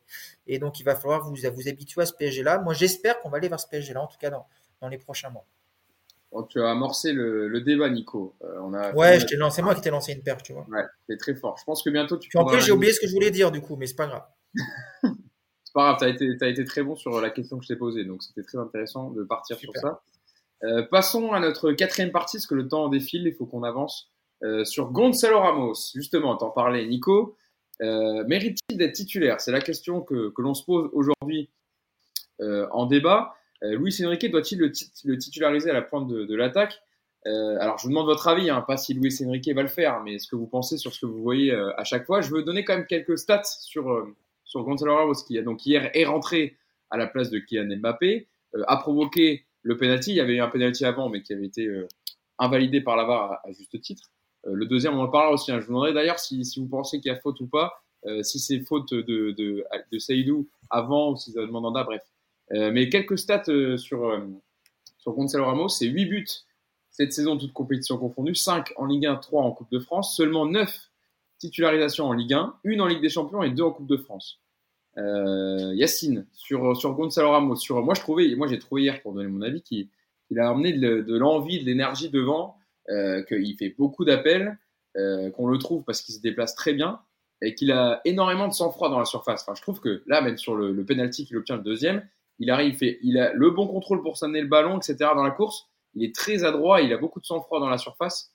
Et enfin, voilà, je trouve que c'est un excellent numéro 9 et qui mériterait plus de temps de jeu. Est-ce que tu partages mon avis, Yacine? Mais oui, parce que en fait, je pense qu'il a, il a les qualités du numéro 9, c'est-à-dire que déjà, il est plutôt euh, souvent bien placé euh, dans la surface. Euh, alors après, le problème, c'est encore une fois, beaucoup de fois dans les matchs, quand on voit à la télé, on voit finalement la finalité. Donc, il ne reçoit pas de centre. Mais, mais, moi, je vous le dis, dans ses déplacements, il y a plein de fois où il est très bien placé. Et s'il y avait des centres, bah, peut-être que déjà, il se créerait des occasions et peut-être qu'il serait à 3, 4, 5 buts de plus. D'ailleurs, regardez bien les buts qu'il a mis cette saison. souvent, c'est ça, c'est des centres où il vient couper de la tête, etc. Parce que c'est un avant-centre. Il a les bons appels, il a les bons déplacements. Il n'a pas besoin de faire des courses de 30 mètres pour se démarquer. 4, euh, 5 mètres, ça suffit parce qu'il démarre au bon moment. Dans son jeu, dos au jeu, euh, il est plutôt intéressant, notamment à Benfica, il était très intéressant. Alors avec le PSG, un peu moins parce que je pense qu'il y avait aussi une certaine pression. Euh, il tournait avec Colomwani, il y a le prix du, du transfert. Bref, il y a eu beaucoup de choses d'un coup. Et moi, je l'ai vu même sur des, matchs avec le PSG, dos au jeu, pas être, hyper efficace, rater des contrôles. Mais je l'ai vu jouer avec Benfica. Voilà, c'est un joueur qui, a, qui, euh, qui, est, bon dos au jeu. Euh, c'est un joueur de collectif. C'est un joueur qui fait les efforts défensifs. C'est un joueur qui fait des appels à vide. Si lui doit faire un appel pour libérer quelque chose, un, endroit pour un, joueur qui va plonger, il va le faire. Euh, il le faisait déjà à Benfica. C'est un joueur qui travaille défensivement. Voilà, c'est un joueur de collectif. C'est pas. Le problème, c'est qu'on va toujours ramener à la même chose. C'est, il a coûté 80 millions. Oui, je pense que. Après, c'est toujours pareil. Est-ce que, est-ce que tu, prends 80 millions dans le marché actuel ou 80 millions, c'est énorme parce que quelque part, c'est, plus que Zidane, par exemple. Donc évidemment que ça vaut pas 80 millions. Maintenant, c'est le marché aujourd'hui qui est comme ça. Qu'est-ce que tu veux faire? Eh ben, faut pas ramener à son prix. Voilà, le prix, c'est bon, le PSG a mis, ce prix-là. Par contre, c'est un joueur de collectif. Voilà, quand tu construis quelque chose avec des mecs comme ça, chacun tient son rôle. Et eh ben, c'est des mecs qui comptent, c'est des mecs qui, qui deviennent importants. Euh, je ne vais pas le comparer à Cavani parce que je pense que c'est pas les mêmes qualités notamment par exemple sur les grandes courses. Cavani, c'était un joueur capable de faire 30-35 mètres à très haute intensité. Euh, Gonzalo Ramos, c'est pas ce type de joueur-là, mais c'est des joueurs de collectif. Voilà, tu le mets à deux, tu le mets tout seul, tu lui demandes de, se tenir un rôle, il va le faire. Voilà, et je pense que ça, c'est quelque chose de très important euh, quand, euh, quand, tu construis un collectif. Clément, j'ai regardé les stats de Gonzalo Ramos. Je vous les ai donnés tout à l'heure, mais euh, contre, donc hier, il joue 26 minutes, il marque. Euh, resté sur le banc hein, contre la Sociedad, même pas rentré euh, pendant le huitième de finale aller. Contre Lille, il avait été excellent. Euh, la victoire 3 au parc le 10 février dernier, il marque. Il joue 12 minutes contre Brest. le match d'avant, il marque. il marque contre Orléans en Coupe de France, contre Revel en Coupe de France. Dès qu'il joue, Ramos, même si évidemment, voilà, il, pas tous les matchs, mais pratiquement, il a beaucoup d'activités, euh, beaucoup d'appels. Ça, ça se voit qu'il a les aptitudes d'un vrai numéro 9. Et je vois sur les, pour parler des, commentaires, vous qui êtes en direct avec nous hein, sur, le, sur le podcast, vous êtes plutôt d'accord avec ce qu'on dit depuis tout à l'heure sur Gonzalo Ramos, qu'il a les vraies euh, aptitudes d'un numéro 9 et que vous aussi, je pense, vous le, vous voyez, vous aimeriez bien le voir un peu plus souvent titulaire. Clément, ton avis sur, euh, sur Gonzalo Ramos? Bah Alors déjà, il faut, il a quoi? Il a 20, 21 ans, je crois. C'est-à-dire que si tu veux, il a 22. 22 ans. ça veut, dire qu'il est, il est, encore très jeune et si tu veux miser sur un mec comme ça, t'as as le temps. T'as le temps. C'est pas même Cavani, tu vois, on l'avait pris un peu plus vieux, je crois. Euh, euh, donc, euh, enfin, enfin, sur la fin, c'était un peu plus compliqué. C'est un joueur, Yacine l'a dit un peu. Je trouve il a peu de limites dans ce que je vois. dans la finition, il est bon, voire très bon. les efforts, il est fait. Techniquement, c'est vrai qu'on a souvent tendance à dire, et pareil, je reprends l'exemple un peu de Cavani, parfois techniquement, on avait un peu l'impression que c'était un peu limité, euh, que les contrôles ils allaient un peu loin. Euh, Ramos, je trouve que c'est plus que correct.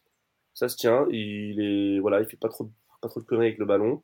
Euh, physiquement, il tient la route. Dans la mentalité, dans l'état d'esprit, il répond toujours présent, qu'il joue 3 minutes ou une heure et demie. Euh, donc déjà, je trouve que, en tout cas, de ce que j'ai vu moi aujourd'hui depuis qu'il a signé au PSG, je, lui vois peu de limites euh, et peu de, limites à sa marge de progression. Après, moi, j'aime beaucoup, j'aime beaucoup, c'est ce qu'a dit Yas, j'aime beaucoup l'état d'esprit, j'aime beaucoup la mentalité, j'aime beaucoup le fait que le mec qui, voilà, qui joue pas pendant un mois, je crois que c'est en janvier, il a pas joué pendant un mois, il revient, il se défonce, il marque, il est directement efficace. C'est un joueur qu'on peut peut qualifier de joueur fiable, c'est-à-dire que tu, tu, l'appelles, tu fais appel à lui, il répond présent. Euh, effectivement, tactiquement, il est intéressant parce que tu as des joueurs percutants sur les côtés comme Barcola et Dembélé.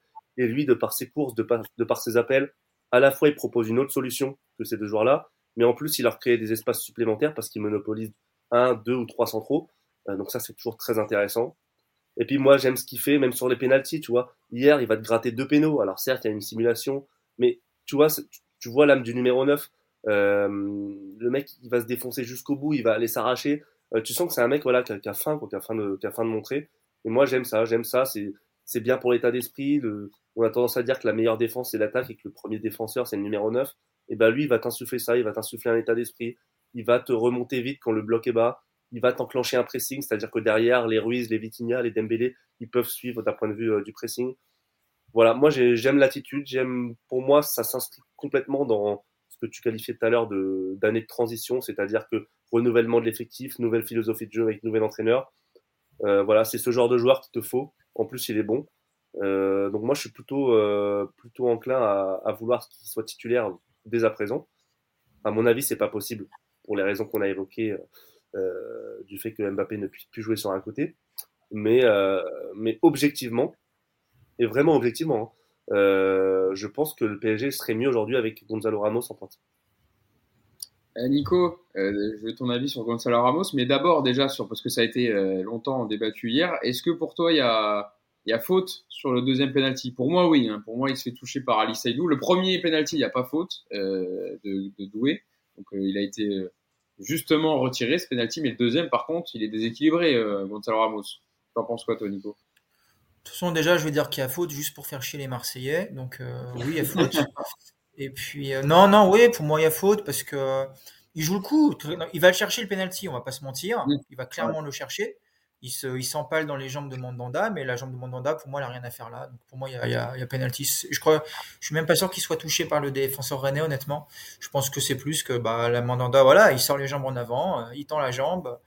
Euh, Ramos se laisse tomber dedans. Bah ouais, ça fait partie des, des pénalties qu'on va chercher. Alors après, les commentaires à droite à gauche, les pleurnicheries de, de Stéphane, euh, bon tout ça ça me fait marrer. On fera en fin d'année euh, le, compte de tous les pénalties non, non sanctionnés par équipe et ceux qui ont été accordés à tort et puis et vous verrez qu'il n'y a pas de complot, il n'y a rien du tout, il y a juste des arbitres qui, qui se trompent des fois. Enfin, enfin pour moi il y a pénalty. Par contre sur le sur le premier par contre effectivement il n'y avait pas pénalty. Nico sur euh, sur Stéphane, il a oublié de dire par exemple que Doué il aurait pu très bien prendre un rouge beaucoup plus tôt dans le match aussi par exact. exemple. Non mais au lieu de nous expliquer les pénalties, grands stades, grandes équipes, je sais pas quoi là. Mais tous, tous. Euh, un mec comme Eric Roy, encore un Marseillais, ouais. excusez-moi, mais euh, le gars, il, il, passe son temps à chialer sur l'arbitrage à tous les matchs. Et euh, quand Rennes a une décision ultra favorable, tu l'entends plus, tu vois. Donc c'est voilà, ils sont tous pareils. Donc moi, je m'arrête même pas là-dessus. Mais oui, pour moi, il y a honnêtement, je vais pas dire objectivement parce que j'arriverai pas à l'être, mais je pense qu'il y a penalty sur la deuxième faute sur Ramos. Pour moi, oui, en tout cas. Et Juste pour parler un petit peu de lui, je ne vais pas parler de toutes les, qualités que vous avez déjà tous, énoncées parce que vous connaissez mon point de vue sur ce joueur que moi j'aime beaucoup. Et euh, effectivement, il y a un truc qui, juste qui m'énerve autour de Ramos, c'est d'entendre les gens dire il est nul. Voilà, il n'a pas marqué 25 buts, il est nul. Donc déjà des joueurs qui débarquent dans un nouveau dans un nouveau club comme ça et qui se mettent à planter but sur but, il y en a pas tout le temps. Ce qu'a fait Haaland l'an dernier avec City, c'est exceptionnel et c'est évidemment une autre catégorie d'avant-centre. Mais moi, je trouve que Ramos, par rapport au temps de jeu qu'on lui a donné, je vous rappelle qu'il n'a jamais pu enchaîner les matchs, très peu, qu'il a fait des rentrées couloir gauche avec le délire de Hussein Riquet. Enfin, voilà, moi, je pense que ce mec-là, si on le met à son poste, qu'on qu qu bâtit une équipe, pas, pas pour lui, mais avec lui et dans un rôle bien précis, c'est un mec qui nous fera énormément de bien. Effectivement, je suis assez d'accord avec vous sur les comparatifs avec, Cavani. Je ne sais pas s'il aura une carrière aussi riche en termes de buts, mais en tout cas, dans l'état d'esprit, c'est évident qu'on est sur le même profil de joueur, un avant-centre qui n'est pas égoïste au, au point d'en oublier les autres. Et moi, j'aime ce genre de joueur, qui est costaud bien. Donc, très bien. Où, Eric Roy, il y a quelqu'un qui dit Eric Roy est niçois et non Marseillais. Eric Roy, il a joué à l'OM, mais bon, c'était juste. c'est pareil, de toute façon, Nice-Marseille, c'est la grande oui, non, mais parce que je pense qu'il pensait que, oui, que Nico, tu disais qu'il était né à Marseille, quoi, quand tu disais les Marseillais. Ah, oui, Dès que t'es passé à l'OM, Marseillais. Voilà.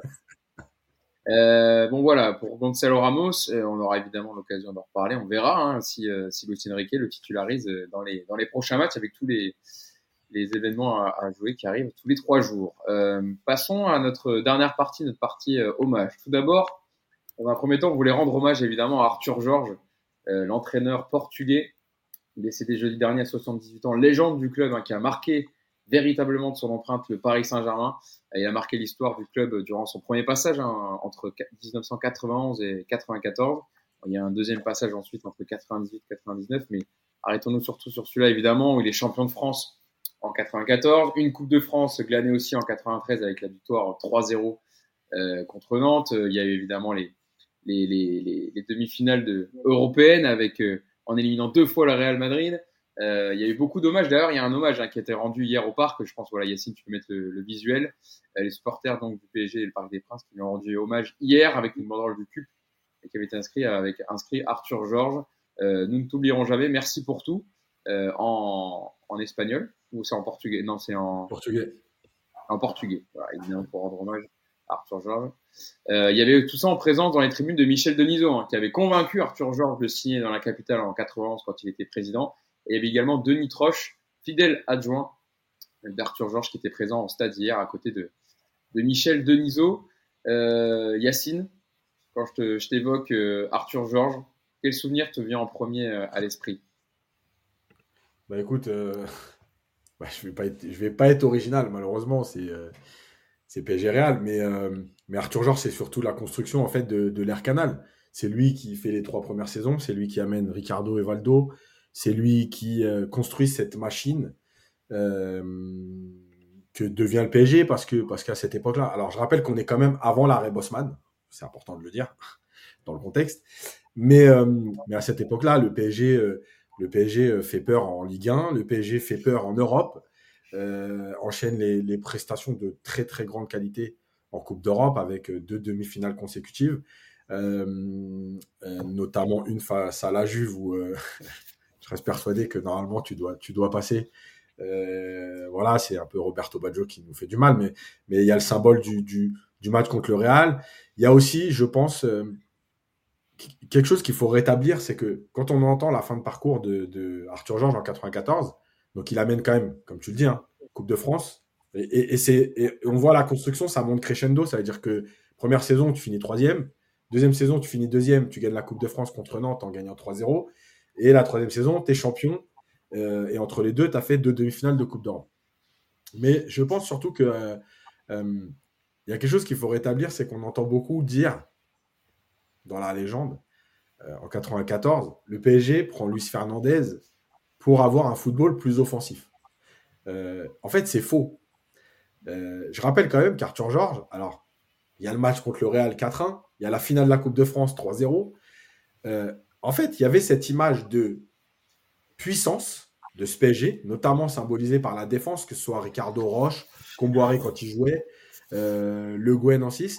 Mais en fait, le PSG ne cherche pas à être plus offensif. Je rappelle quand même qu'Arthur Georges, il joue avec Ginola, Wea, Valdo, il y a Rai la dernière année, il y a Guérin, qui est pas un milieu défensif. Euh, et sur les côtés, tu as quand même par exemple Sassus, qui était un latéral plutôt offensif. Donc en fait, c'est faux de dire que le PSG était défensif. Le PSG était une machine. Mais en fait, ce que cherchait le PSG au moment où il se sépare d'Arthur Georges, et pour ceux qui étaient de cette époque, ils s'en rappelleront, en fait, c'est un sourire. Et quand on ramène Luis Fernandez, c'est pour son côté euh, jovial, exubérant, etc., plus que pour le côté football offensif. Le PSG de Gino Lawea, il y a des matchs en Coupe d'Europe, même si par exemple contre la Juve, euh, tu finis euh, par perdre un zéro, mais le nombre d'occasions qu'a le PSG contre la Juve, c'est exceptionnel. D'ailleurs, il y a un penalty non sifflé, etc. Enfin bref. Donc c'est un sourire parce que Arthur Georges, il a cette image un peu austère de mec un peu froid, voilà, qui répondait aux questions de façon très professionnelle. Mais c'était pas le plus grand. D'ailleurs, tous les hommages qui ont été rendus, comme l'a dit Deniso et tout, euh, je l'ai jamais vu heureux. En gros, quand il était heureux, il disait ouais, c'est bien, voilà, c'était bien, c'était bien aujourd'hui. Voilà, bon bah, c'était sa façon d'être et il a été défoncé par les médias français à cause de ça. Euh, mais le PSG, c'était une machine. Le PSG mettait des cartons à des équipes, ça jouait au foot, il y avait des, super matchs. Donc voilà. D'ailleurs, Michel Denisot a dit, Yacine, que c'était le meilleur entraîneur qu'il avait euh, vu. Hein, avec qui il avait Moi, je pense qu'il y a un parallèle à faire avec, euh, avec Ancelotti. Tu sais, c'est des mecs un peu pragmatiques. Alors, il est moins jovial qu'Ancelotti. moins bon client plutôt que qu'Ancelotti, voilà mais voilà, c'est un mec qui a quand même gagné la Coupe d'Europe dans une époque où la Coupe d'Europe, c'était quelque chose, la Coupe d'Europe des clubs champions, avec Porto, euh, face au Bayern de Munich. Euh, voilà, c'est cette image-là, mais c'est aussi le bâtisseur. Euh, Luis Fernandez, quand il fait la campagne de Ligue des Champions l'année d'après, alors évidemment qu'il amène sa patte avec le repositionnement, par exemple, de Daniel Bravo en 6, mais il profite quand même de, ce qu'a construit Arthur Georges avant. Quoi. je vais aller voir les, je vais aller voir, venir te voir Nico pour évoquer Arthur Georges parce qu'avant d'aller voir Clément, mais vous voilà, vous avez connu cette époque-là. On est un peu plus jeune avec euh, Clément, évidemment. Euh, Nico, toi, euh, pareil, qu'est-ce qui ressort en premier quand on évoque Arthur Georges avec sa son iconique moustache qu'on voit bien sur le sur le visuel? Déjà, moi, je suis je suis pas aussi vieux qu'Yacine. Hein, je m'inscris en faux tout de suite. je dois avoir au moins un an de moins, donc j'insiste. Vous avez, vu, vous avez vu les matchs, voilà. Bah moi, ouais, bah, de toute façon, le PSG d'Arthur Georges, moi, c'est effectivement le premier PSG que j'ai commencé à voir au parc, parce que c'est ma première année d'abonnement. Moi, c'était, euh, si je me trompe pas, 92. Donc, on est vraiment dans cette époque-là. Euh, bah ouais, j'en garde un souvenir de, de, de, du PSG qui, qui rentre dans la cour des grands, qui devient effectivement euh, une, une grande machine européenne, euh, des matchs de légende, et puis surtout c'est effectivement euh, l'image d'un entraîneur qui t'apporte de la compétence, du sérieux, de la rigueur. Et effectivement, c'est vrai que, comme l'a très bien dit Yacine, cette image du PSG ultra défensif, et j'en ai déjà parlé il n'y a pas très longtemps, en plus c'est c'est assez rigolo de dire que voilà, ce, PSG qui gagnait à la 94e sur un, sur un but de la tête de Ricardo, ce genre de choses-là. C'est vrai que c'est une image qu'on a un peu parfois de ce PSG d'Arthur Georges, mais qui n'est pas du tout une image, une image qui, correspond vraiment à la réalité, parce que il y avait effectivement des joueurs offensifs extraordinaires dans cette équipe. Il y avait, euh, pardon, il y avait un, il y avait un, vraiment un football euh, très agréable. Bon, moi, voilà, j'en garde je garde un grand souvenir effectivement de, de cette époque-là, le, PSG Real, ce genre de match-là, tout ça, c'est des moments inoubliables et ça reste pour moi aujourd'hui le meilleur PSG de l'histoire par rapport aux moyens qu'il y avait, parce que c'est vrai que on a un petit peu souvent comparé avec le PSG de Zlatan, mais bon, il y avait des moyens qui étaient complètement différents, c'est une autre époque aussi, mais voilà, ce, ce PSG des années 2000, des années 90 qui, qui s'invitait à la table des grands, qui faisait trembler l'Europe sur les matchs retour au parc, euh, aujourd'hui, quand on gagne 2-0 euh, à match aller, on va la flipper dans, une semaine, on va être terrorisé à la Real Sociedad parce que on se dit que deux buts d'avance, c'est pas assez. Ce PSG d'Arthur Georges, quand il prenait 3-1 à Madrid, bah, on se disait que le match retour, euh, tout était possible. Et si je dois garder qu'une seule image, bah, ça va être évidemment ce PSG Real. Mais alors, je vais essayer d'être un peu original. Je vais pas parler des buts, du but de Ginola, où j'ai cru que mon père allait euh, me ramener chez moi tellement il a cru j'étais parti en crise d'hystérie. Mais euh, moi, c'est l'avant-match qui m'avait marqué. J'étais arrivé au parc peut-être une heure avant l'échauffement et euh, le parc était plein.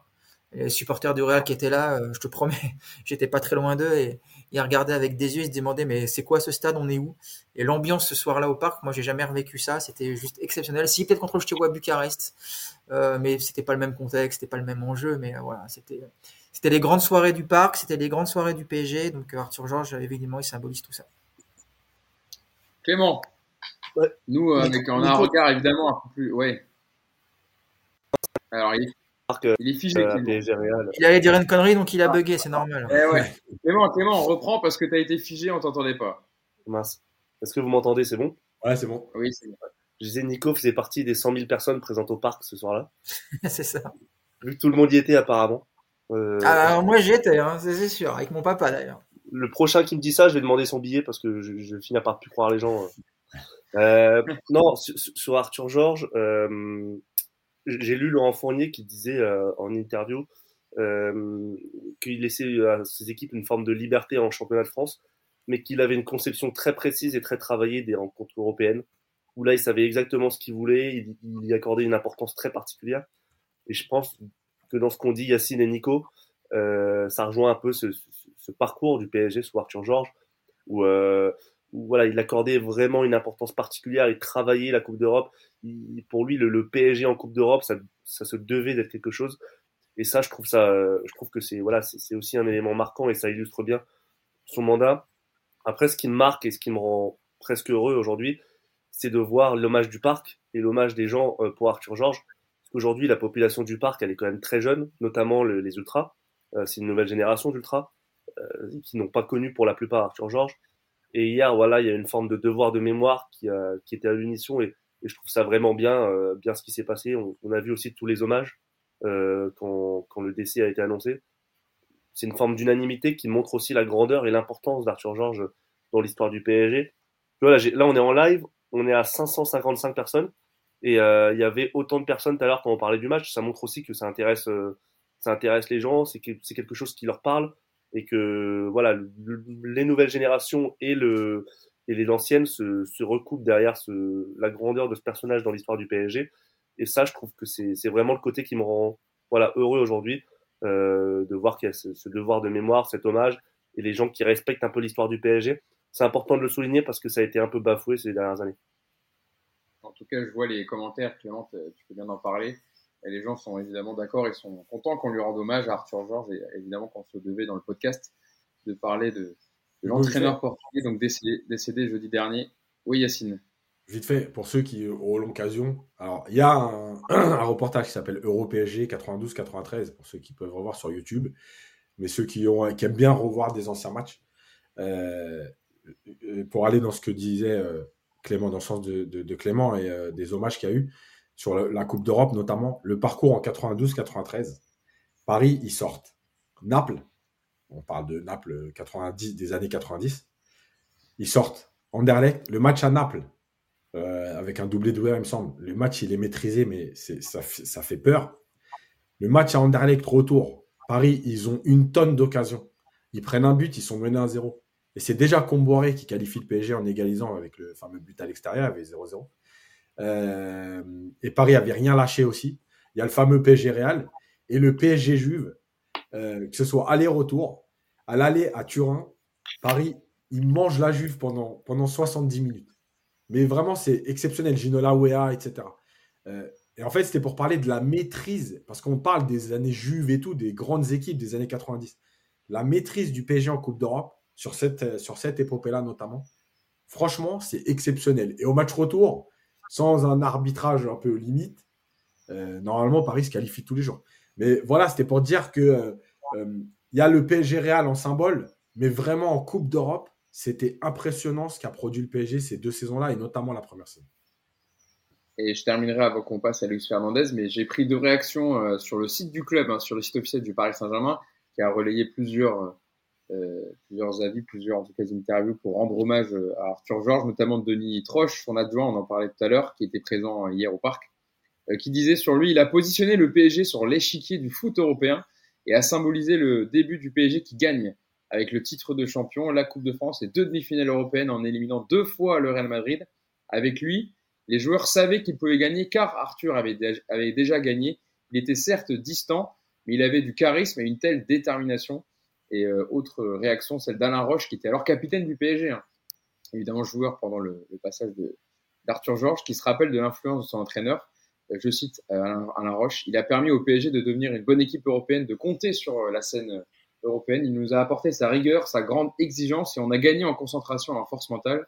Il nous a fait travailler l'état d'esprit, la solidarité pour que l'on soit une équipe, notamment lors de séances où on, ne faisait que courir. Bon, voilà, des réactions un peu pêle-mêle comme ça, mais voilà, ça dit aussi euh, voilà l'empreinte qu'il a laissée au club, que ce soit dirigeant, entraîneur ou supporter. Euh, voilà, Arthur Georges qui nous a quittés jeudi dernier à l'âge de 78 ans. On termine le podcast rapidement avec Timo avec une autre légende du Paris Saint-Germain. Euh, Yacine en, a parlé un peu, c'est Luis Fernandez qui, euh, lui, le même jour, a reçu la Légion d'honneur à la mairie de Paris. L'épisode avait fait couler un peu d'encre hein, en début d'année, puisque Luis Fernandez voulait recevoir cette médaille de chevalier de la Légion d'honneur dans son jardin au Parc des Princes, mais faute d'accord avec le Paris Saint-Germain. voilà, ça a été par souci d'organisation. La cérémonie donc a été organisée à la mairie de Paris.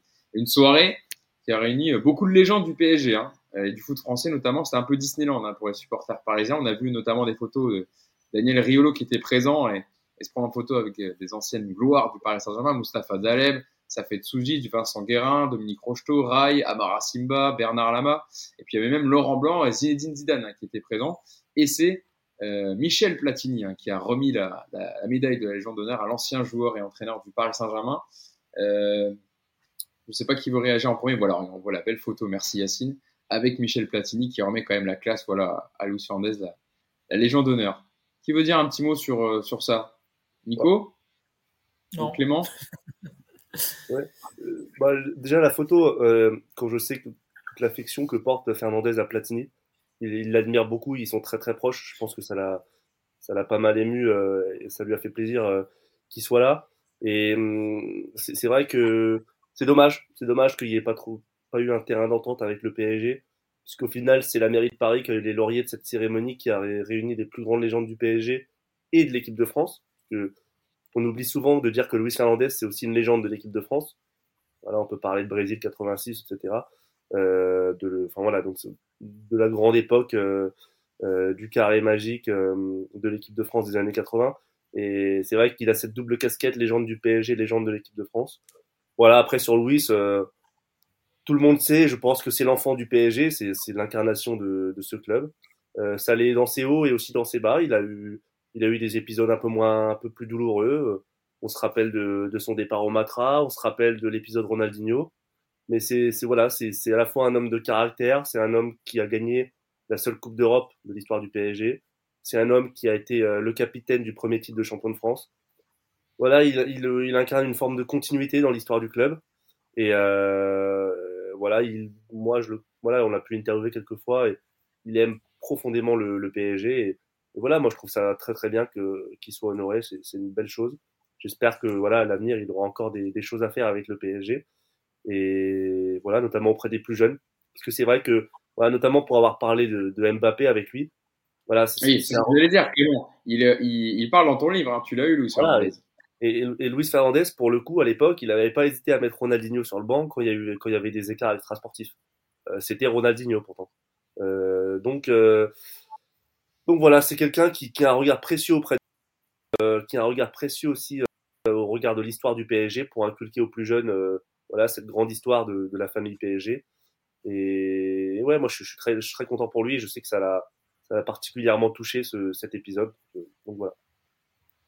Euh, Nico, et je ferai réagir aussi Yacine dessus, parce que quand on voit les, les, personnes qui étaient présentes, quand même, Mustapha, il a réussi quand même à réunir autant de personnes, Dalej, Didier Souzic, Rocheteau, Rai, euh, Blanc, Zinedine Zidane, c'est, c'est dire aussi quand même le, le, l'homme et le joueur qu'il a été, l'entraîneur, euh, et comment il a marqué, euh, voilà, le football, et puis hors, au même hors football, puisque voilà, la Légion d'honneur aussi, ça mérite, ça, ça récompense le fait de faire briller euh, voilà, le, le, pays sur la scène nationale et, et européenne. Euh, il, a, il, a, il, a, laissé une grosse empreinte, Luis Fernandez, sur le, sur le football français. Ouais, sans doute. non, je sais pas quoi dire de plus. Écoute, moi, Louis, le Luis Fernandez joueur, je l'ai pas trop connu, voire même quasiment pas. Le Luis Fernandez, entraîneur du PSG, j'ai quelques très bons souvenirs évidemment en mémoire, mais aussi de très très mauvais souvenirs. Donc pour moi, c'est c'est forcément une image un peu mitigée. Après, sur la Légion d'honneur, euh, j'ai pas grand chose à dire de plus. Aujourd'hui, euh, tu vends deux croissants au beurre et tu enfiles la Légion d'honneur. Donc, euh, je sais pas si. Non, mais tu vois ce que je veux dire. C'est. Et par contre, là, là où effectivement, je suis assez d'accord avec toi, si c'est dommage de pas avoir fait quand même quelque chose au parc, parce que voilà, tu honores un de tes anciens joueurs. Effectivement, je trouve assez dommage, même si ce n'est que la Légion d'honneur et ce qu'elle représente aujourd'hui trouve dommage effectivement qu'ils aient pas trouvé un terrain d'entente avec le, PSG pour que pour que cette remise ait lieu au parc parce que ça aurait été un petit peu un petit peu sympa quand même mais après sinon pour enfin voilà j'ai pas attendu la Légion d'honneur de Fernandez pour savoir qu'il a compté pour le PSG et puis j'attendrai pas non plus la Légion d'honneur pour savoir que j'ai pas tout aimé dans son parcours donc euh, donc voilà ça me j'ai pas grand chose à dire là-dessus je suis désolé ah mais tu sais Nico, moi je te demande ton avis franc. là c'était pour euh, faire une petite réaction dessus. Je vous... Ouais, c'est pour ça que je te le dis franchement. Je... J'aurais pu faire une réponse euh, d'hypocrite comme Clément. Et... non, je, rigole, Clément. Non, non, voilà, ça me. Voilà, je, je, voilà honnêtement, j'ai été plus marqué par la Légion d'honneur de leur boulot, par exemple. Tu vois, ça m'a touché, ça m'a plus touché au cœur. Ça. Arrêtez, Donc, euh... arrêtez, Vous êtes, vous êtes taquin ce matin. Bon, Yacine, je te laisse le, le mot de la fin euh, pour parler un peu de ce que tu veux, voilà, sur, sur cette, enfin, pas forcément la Légion d'honneur, oui, parce que ça, c'est pas, c'est plus le fait, voilà, peut-être Yacine, toi, quand tu as vu les photos, on en a parlé sur le groupe WhatsApp de, de PU. Euh, il y avait quand même du beau monde, Yacine. Ça aurait été sympa d'être présent. Ah, moi, moi, je l'ai dit. Hein, je suis. T'aurais parlé foot, hein. Je suis pas jaloux, mais j'avoue que la photo Suzik, Suzik Daleb en même temps, bon, je, j'étais obligé d'avoir une pointe de jalousie parce que parce que celle-là, c'est trop. Euh, et pourtant, moi, je fais jamais de, franchement, je fais jamais de photos. Des joueurs, j'en ai croisé plein, mais les photos, je, je m'en fous en fait. Euh, mais sinon, euh, Celle-là, ouais, effectivement, parce que parce que c'est toute ma jeunesse. Pour le reste, oui, Fernandez, il, il, y a plein de choses en fait. Moi, j'ai déjà dit ce que je pensais. Hein, il était au PSG, il a marqué l'histoire du club, il n'y a pas de problème. Euh, il est aussi parti d'une certaine façon. là, on parle beaucoup d'Mbappé avec l'oseille, mais Luis Fernandez s'en va pour l'oseille au Matra Racing. Donc, donc moi, on va pas essayer de me réécrire l'histoire. Hein. On va pas raconter de conneries et faire passer les gens pour ce qu'ils sont pas. Il était parti du PSG, champion de France, euh, pour le Matra Racing, pour l'argent. Euh, son passage au centre de formation du PSG, il a parce que on dit le PSG oublie les anciens. Il a travaillé au club. Bon, on va pas faire le bilan de son passage euh, au centre de formation parce que parce que sinon je vais être trop violent. Euh, donc ça là c'est un hommage, donc je vais éviter quand même de me faire que des ennemis. quand même Yacine. Non mais, non mais je veux dire, moi faut pas réécrire l'histoire. Non mais je, moi c'est le problème de réécrire l'histoire moi, j'ai toujours un problème avec ça. Tu sais, c'est comme quand t'es mort. Quand t'es mort, t'étais la meilleure personne du monde. Bah non, t'étais pas la meilleure personne du monde. Mort ou vivant, c'est la même chose. Donc, euh, donc voilà. Maintenant, écoute, lui, ça lui fait plaisir. Je pense que ça le touche. Ça, c'est vrai. Bon, en plus, Nico, il a dit un truc pour finir. J'allais le dire. J'allais dire, bon, depuis de toute façon, alors, c'est facile parce que c'est la dernière. Depuis qu'ils ont donné la Légion d'honneur à leur boulot, je vais pas mentir que la Légion d'honneur, j'en ai rien à foutre. Bon, j'en avais déjà rien à foutre avant, mais je crois qu'au fur et à mesure des années, on, on, en fait, à chaque cerise, je crois que c'est la cerise sur le gâteau, mais en fait, il y a toujours une nouvelle cerise qui arrive. On la donne à n'importe qui. Il n'y a plus besoin de rien faire. Tu viens mettre ta tête dans une télé, tu as la Légion d'honneur. Tu viens, tu es une influenceuse, tu as la Légion d'honneur. Enfin bref, ça ressemble plus à rien. Écoute, si ça lui fait plaisir à lui, tant mieux, parce que, parce que je pense qu'il a aussi une histoire particulière avec la France. Il euh, faut pas oublier qu'il est né en Espagne, etc. Donc il a une histoire particulière. Si ça le touche, tant mieux pour lui si ça lui a fait plaisir. Oui, il y avait du beau monde. Euh, et je pense que, euh, en dehors du joueur et tout, je pense que ça représente plus l'homme. Moi, moi, il y a un truc sur Fernandez qu'on doit reconnaître, c'est que c'est un mec qui est un peu, il est brut quoi, il est entier, voilà. Alors avec ses défauts, ses qualités, t'apprécies parfois, t'apprécies pas d'autres fois, mais c'est lui quoi. Voilà, je pense qu'il joue pas un rôle. Euh, tu vois, on se moque souvent, il s'est fait moquer hein, d'ailleurs dans les Guignols sur sa façon de parler français, mais ça vante pas une vie. Euh, bah, moi, je préfère quelque part ce type de personnages qui sont humains avec leurs qualités et leurs défauts que les mecs qui jouent un rôle qui t'expliquent que c'est les meilleurs du monde. Mais quand tu grattes un peu et que tu vas te renseigner derrière, bon, tu te rends compte que c'est loin d'être des super mecs. Bon, ben voilà, je pense que ce qu'il y avait comme personnalité, comme personnalité à sa Légion d'honneur, ça représente ce qu'il est. Voilà, il a marqué des générations. C'est un bon gars, humainement. Voilà, après, on va pas non plus embellir son, histoire avec, euh, le PG, etc. Et Nico, il y a un commentaire dans le chat d'Arnaud B qui nous dit quand tu vends des montres, toi aussi, tu as, aussi la Légion d'honneur, Nico? Bah, il faudrait que j'en vende une à leur boulot, je crois. C'est tout, en fait. Et euh, juste un truc, euh, Hugo, vite fait. Oui. Parce que je l'ai vu beaucoup dans les trucs et j'y avais pensé, mais en plus, on parle beaucoup. Mais l'hommage au petit jeune qui est décédé, c'est coup, au Parc des Princes aussi parce que ça fait partie de l'histoire et que et que qu'il n'y a pas que les personnalités qui ont le droit à leur hommage. Donc euh, voilà, et puis soutien à sa famille parce que parce que quand tu perds un enfant comme ça, euh, c'est des moments très très compliqués. J'ai pas envie de dire que c'est plus facile de perdre quelqu'un à 78 ans, mais malgré tout c'est bah, c'est le cycle de la vie. Quand tu perds ton enfant à 13 ans, bon voilà. Tu as, raison de, de, rendre hommage effectivement ici. Euh, bon, voilà, je pense qu'on a été, on a fait une heure et demie. Hein. On n'arrive jamais à faire une heure, hein, c'est fou. Hein. On a toujours beaucoup de choses à dire. Bon, il y avait, il y avait une riche actualité aujourd'hui euh, et, euh, et, il fallait laisser le temps. Je voulais pas vous, vous couper dans vos interventions ou que vous n'ayez pas le temps de dire tout ce que vous voulez dire sur les différents sujets. Donc voilà, comme ça, je pense que chacun aura donné son avis sur toutes les parties du podcast aujourd'hui. Merci à vous d'avoir été présent encore une fois avec nous sur le live pour le podcast Enjeu Capital le 272e numéro. Clément, est-ce que tu peux remontrer ton livre? On va, on va en reparler hein, dans les podcasts, etc. Mais remonte quand même ton livre, s'il te plaît. Sorti le 7 mars, La Révolution Mbappé. Et montre-nous qu'il y a des pages dedans, là. Eh, page 182. Page 182, vous aurez un témoignage de Nico. 142, eh oui, 142, 142, merde. Je connais mieux ton livre que toi, c'est honteux. Nicolas Puravo, voilà, qui a été euh, interrogé par Clément Pernia pour parler de Kylian Pas du tout. Mais alors, pas du tout. J'ai été cité euh, sans, sans mon accord en plus. Attention, non, j'avais déjà, eu, j'avais déjà, eu, euh, j'avais déjà eu Yacine, alors je me suis dit, je vais pas avoir Nico en plus. Parce que bon. alors, c'était pourquoi Le des grincheux, ça, ça va se du, coup, du coup, Nico, tu es cité dans le livre. J'ai appris ça, ouais. J'ai appris voilà. ça. On bon, bah, surprise. Voilà, pourrez le découvrir quand, la, quand le livre sortira, donc le, 7 mars prochain. Et, on Et Hugo, pas le rappeler dans le podcast. Oui, Clément. Hugo, il faut rappeler le, le TikTok, le compte TikTok de Paris United. J'allais le dire, j'allais le dire. Euh, le compte TikTok, n'hésitez pas à vous abonner. On a ouvert récemment, il y a, il y a deux semaines, le compte TikTok de Paris United, où on met euh, pas mal de contenu. On remet notamment des, pastilles hein, du podcast, des avis de, certains des chroniqueurs sur certains sujets. Euh, des photos et des vidéos aussi euh, pendant les matchs hein, au Parc des Princes, puisqu'on a Sacha Mas, notre photographe qui est euh, accrédité à chaque fois pour les matchs au, Parc des Princes et qui nous met beaucoup de, contenu. Comme d'habitude, on lui on, passe le bonjour à, à Monsieur Sacha Mas, Naiprod. Euh, et puis voilà, bah, abonnez-vous aux différents réseaux sociaux. Likez la vidéo surtout. Hein. Évidemment, c'est très important pour le référencement sur YouTube. Euh, merci d'avoir été encore une fois très présent avec nous. J'ai eu beaucoup, beaucoup de commentaires passés. J'essaie de les relever, de les relever à chaque fois. Et il y avait beaucoup de choses à dire aussi dans les, dans les débats. Donc, euh, j'essaie au maximum de relayer vos, vos réactions sur, sur les sujets. Euh, Yacine, Clément, Nico, merci à vous d'avoir été présents euh, aujourd'hui pour euh, 272e numéro. Et puis on se donne rendez-vous pour le prochain match. Gros gros match, hein. le prochain match, c'est qui? Contre qui? On va voir si vous connaissez le calendrier du PSG. À Monaco, tu nous prends pour qui là? Ah, je demande, je pose la question. Voilà, prochain match, pour Paganelli, quelle honte. moi, je, moi, je l'avais pas. Un bon Monaco avant la Ligue des Champions, ça va être sympa. Voilà. Euh, Luis Enrique, il veut, de, il veut que les joueurs soient motivés. Bah, je pense qu'ils vont être motivés contre le troisième de Ligue 1, euh, qui a gagné hier 3 euh, buts à 2 euh, contre Lens, hein, d'ailleurs, dans un très très gros match. Euh, Monaco qui, qui a remporté 3-2 à Bollert. Merci à vous de nous avoir suivis et à bientôt donc au prochain podcast pour euh, débriefer ce Monaco Paris Saint-Germain. Bonne journée à tous. Ciao. Ciao. Ciao.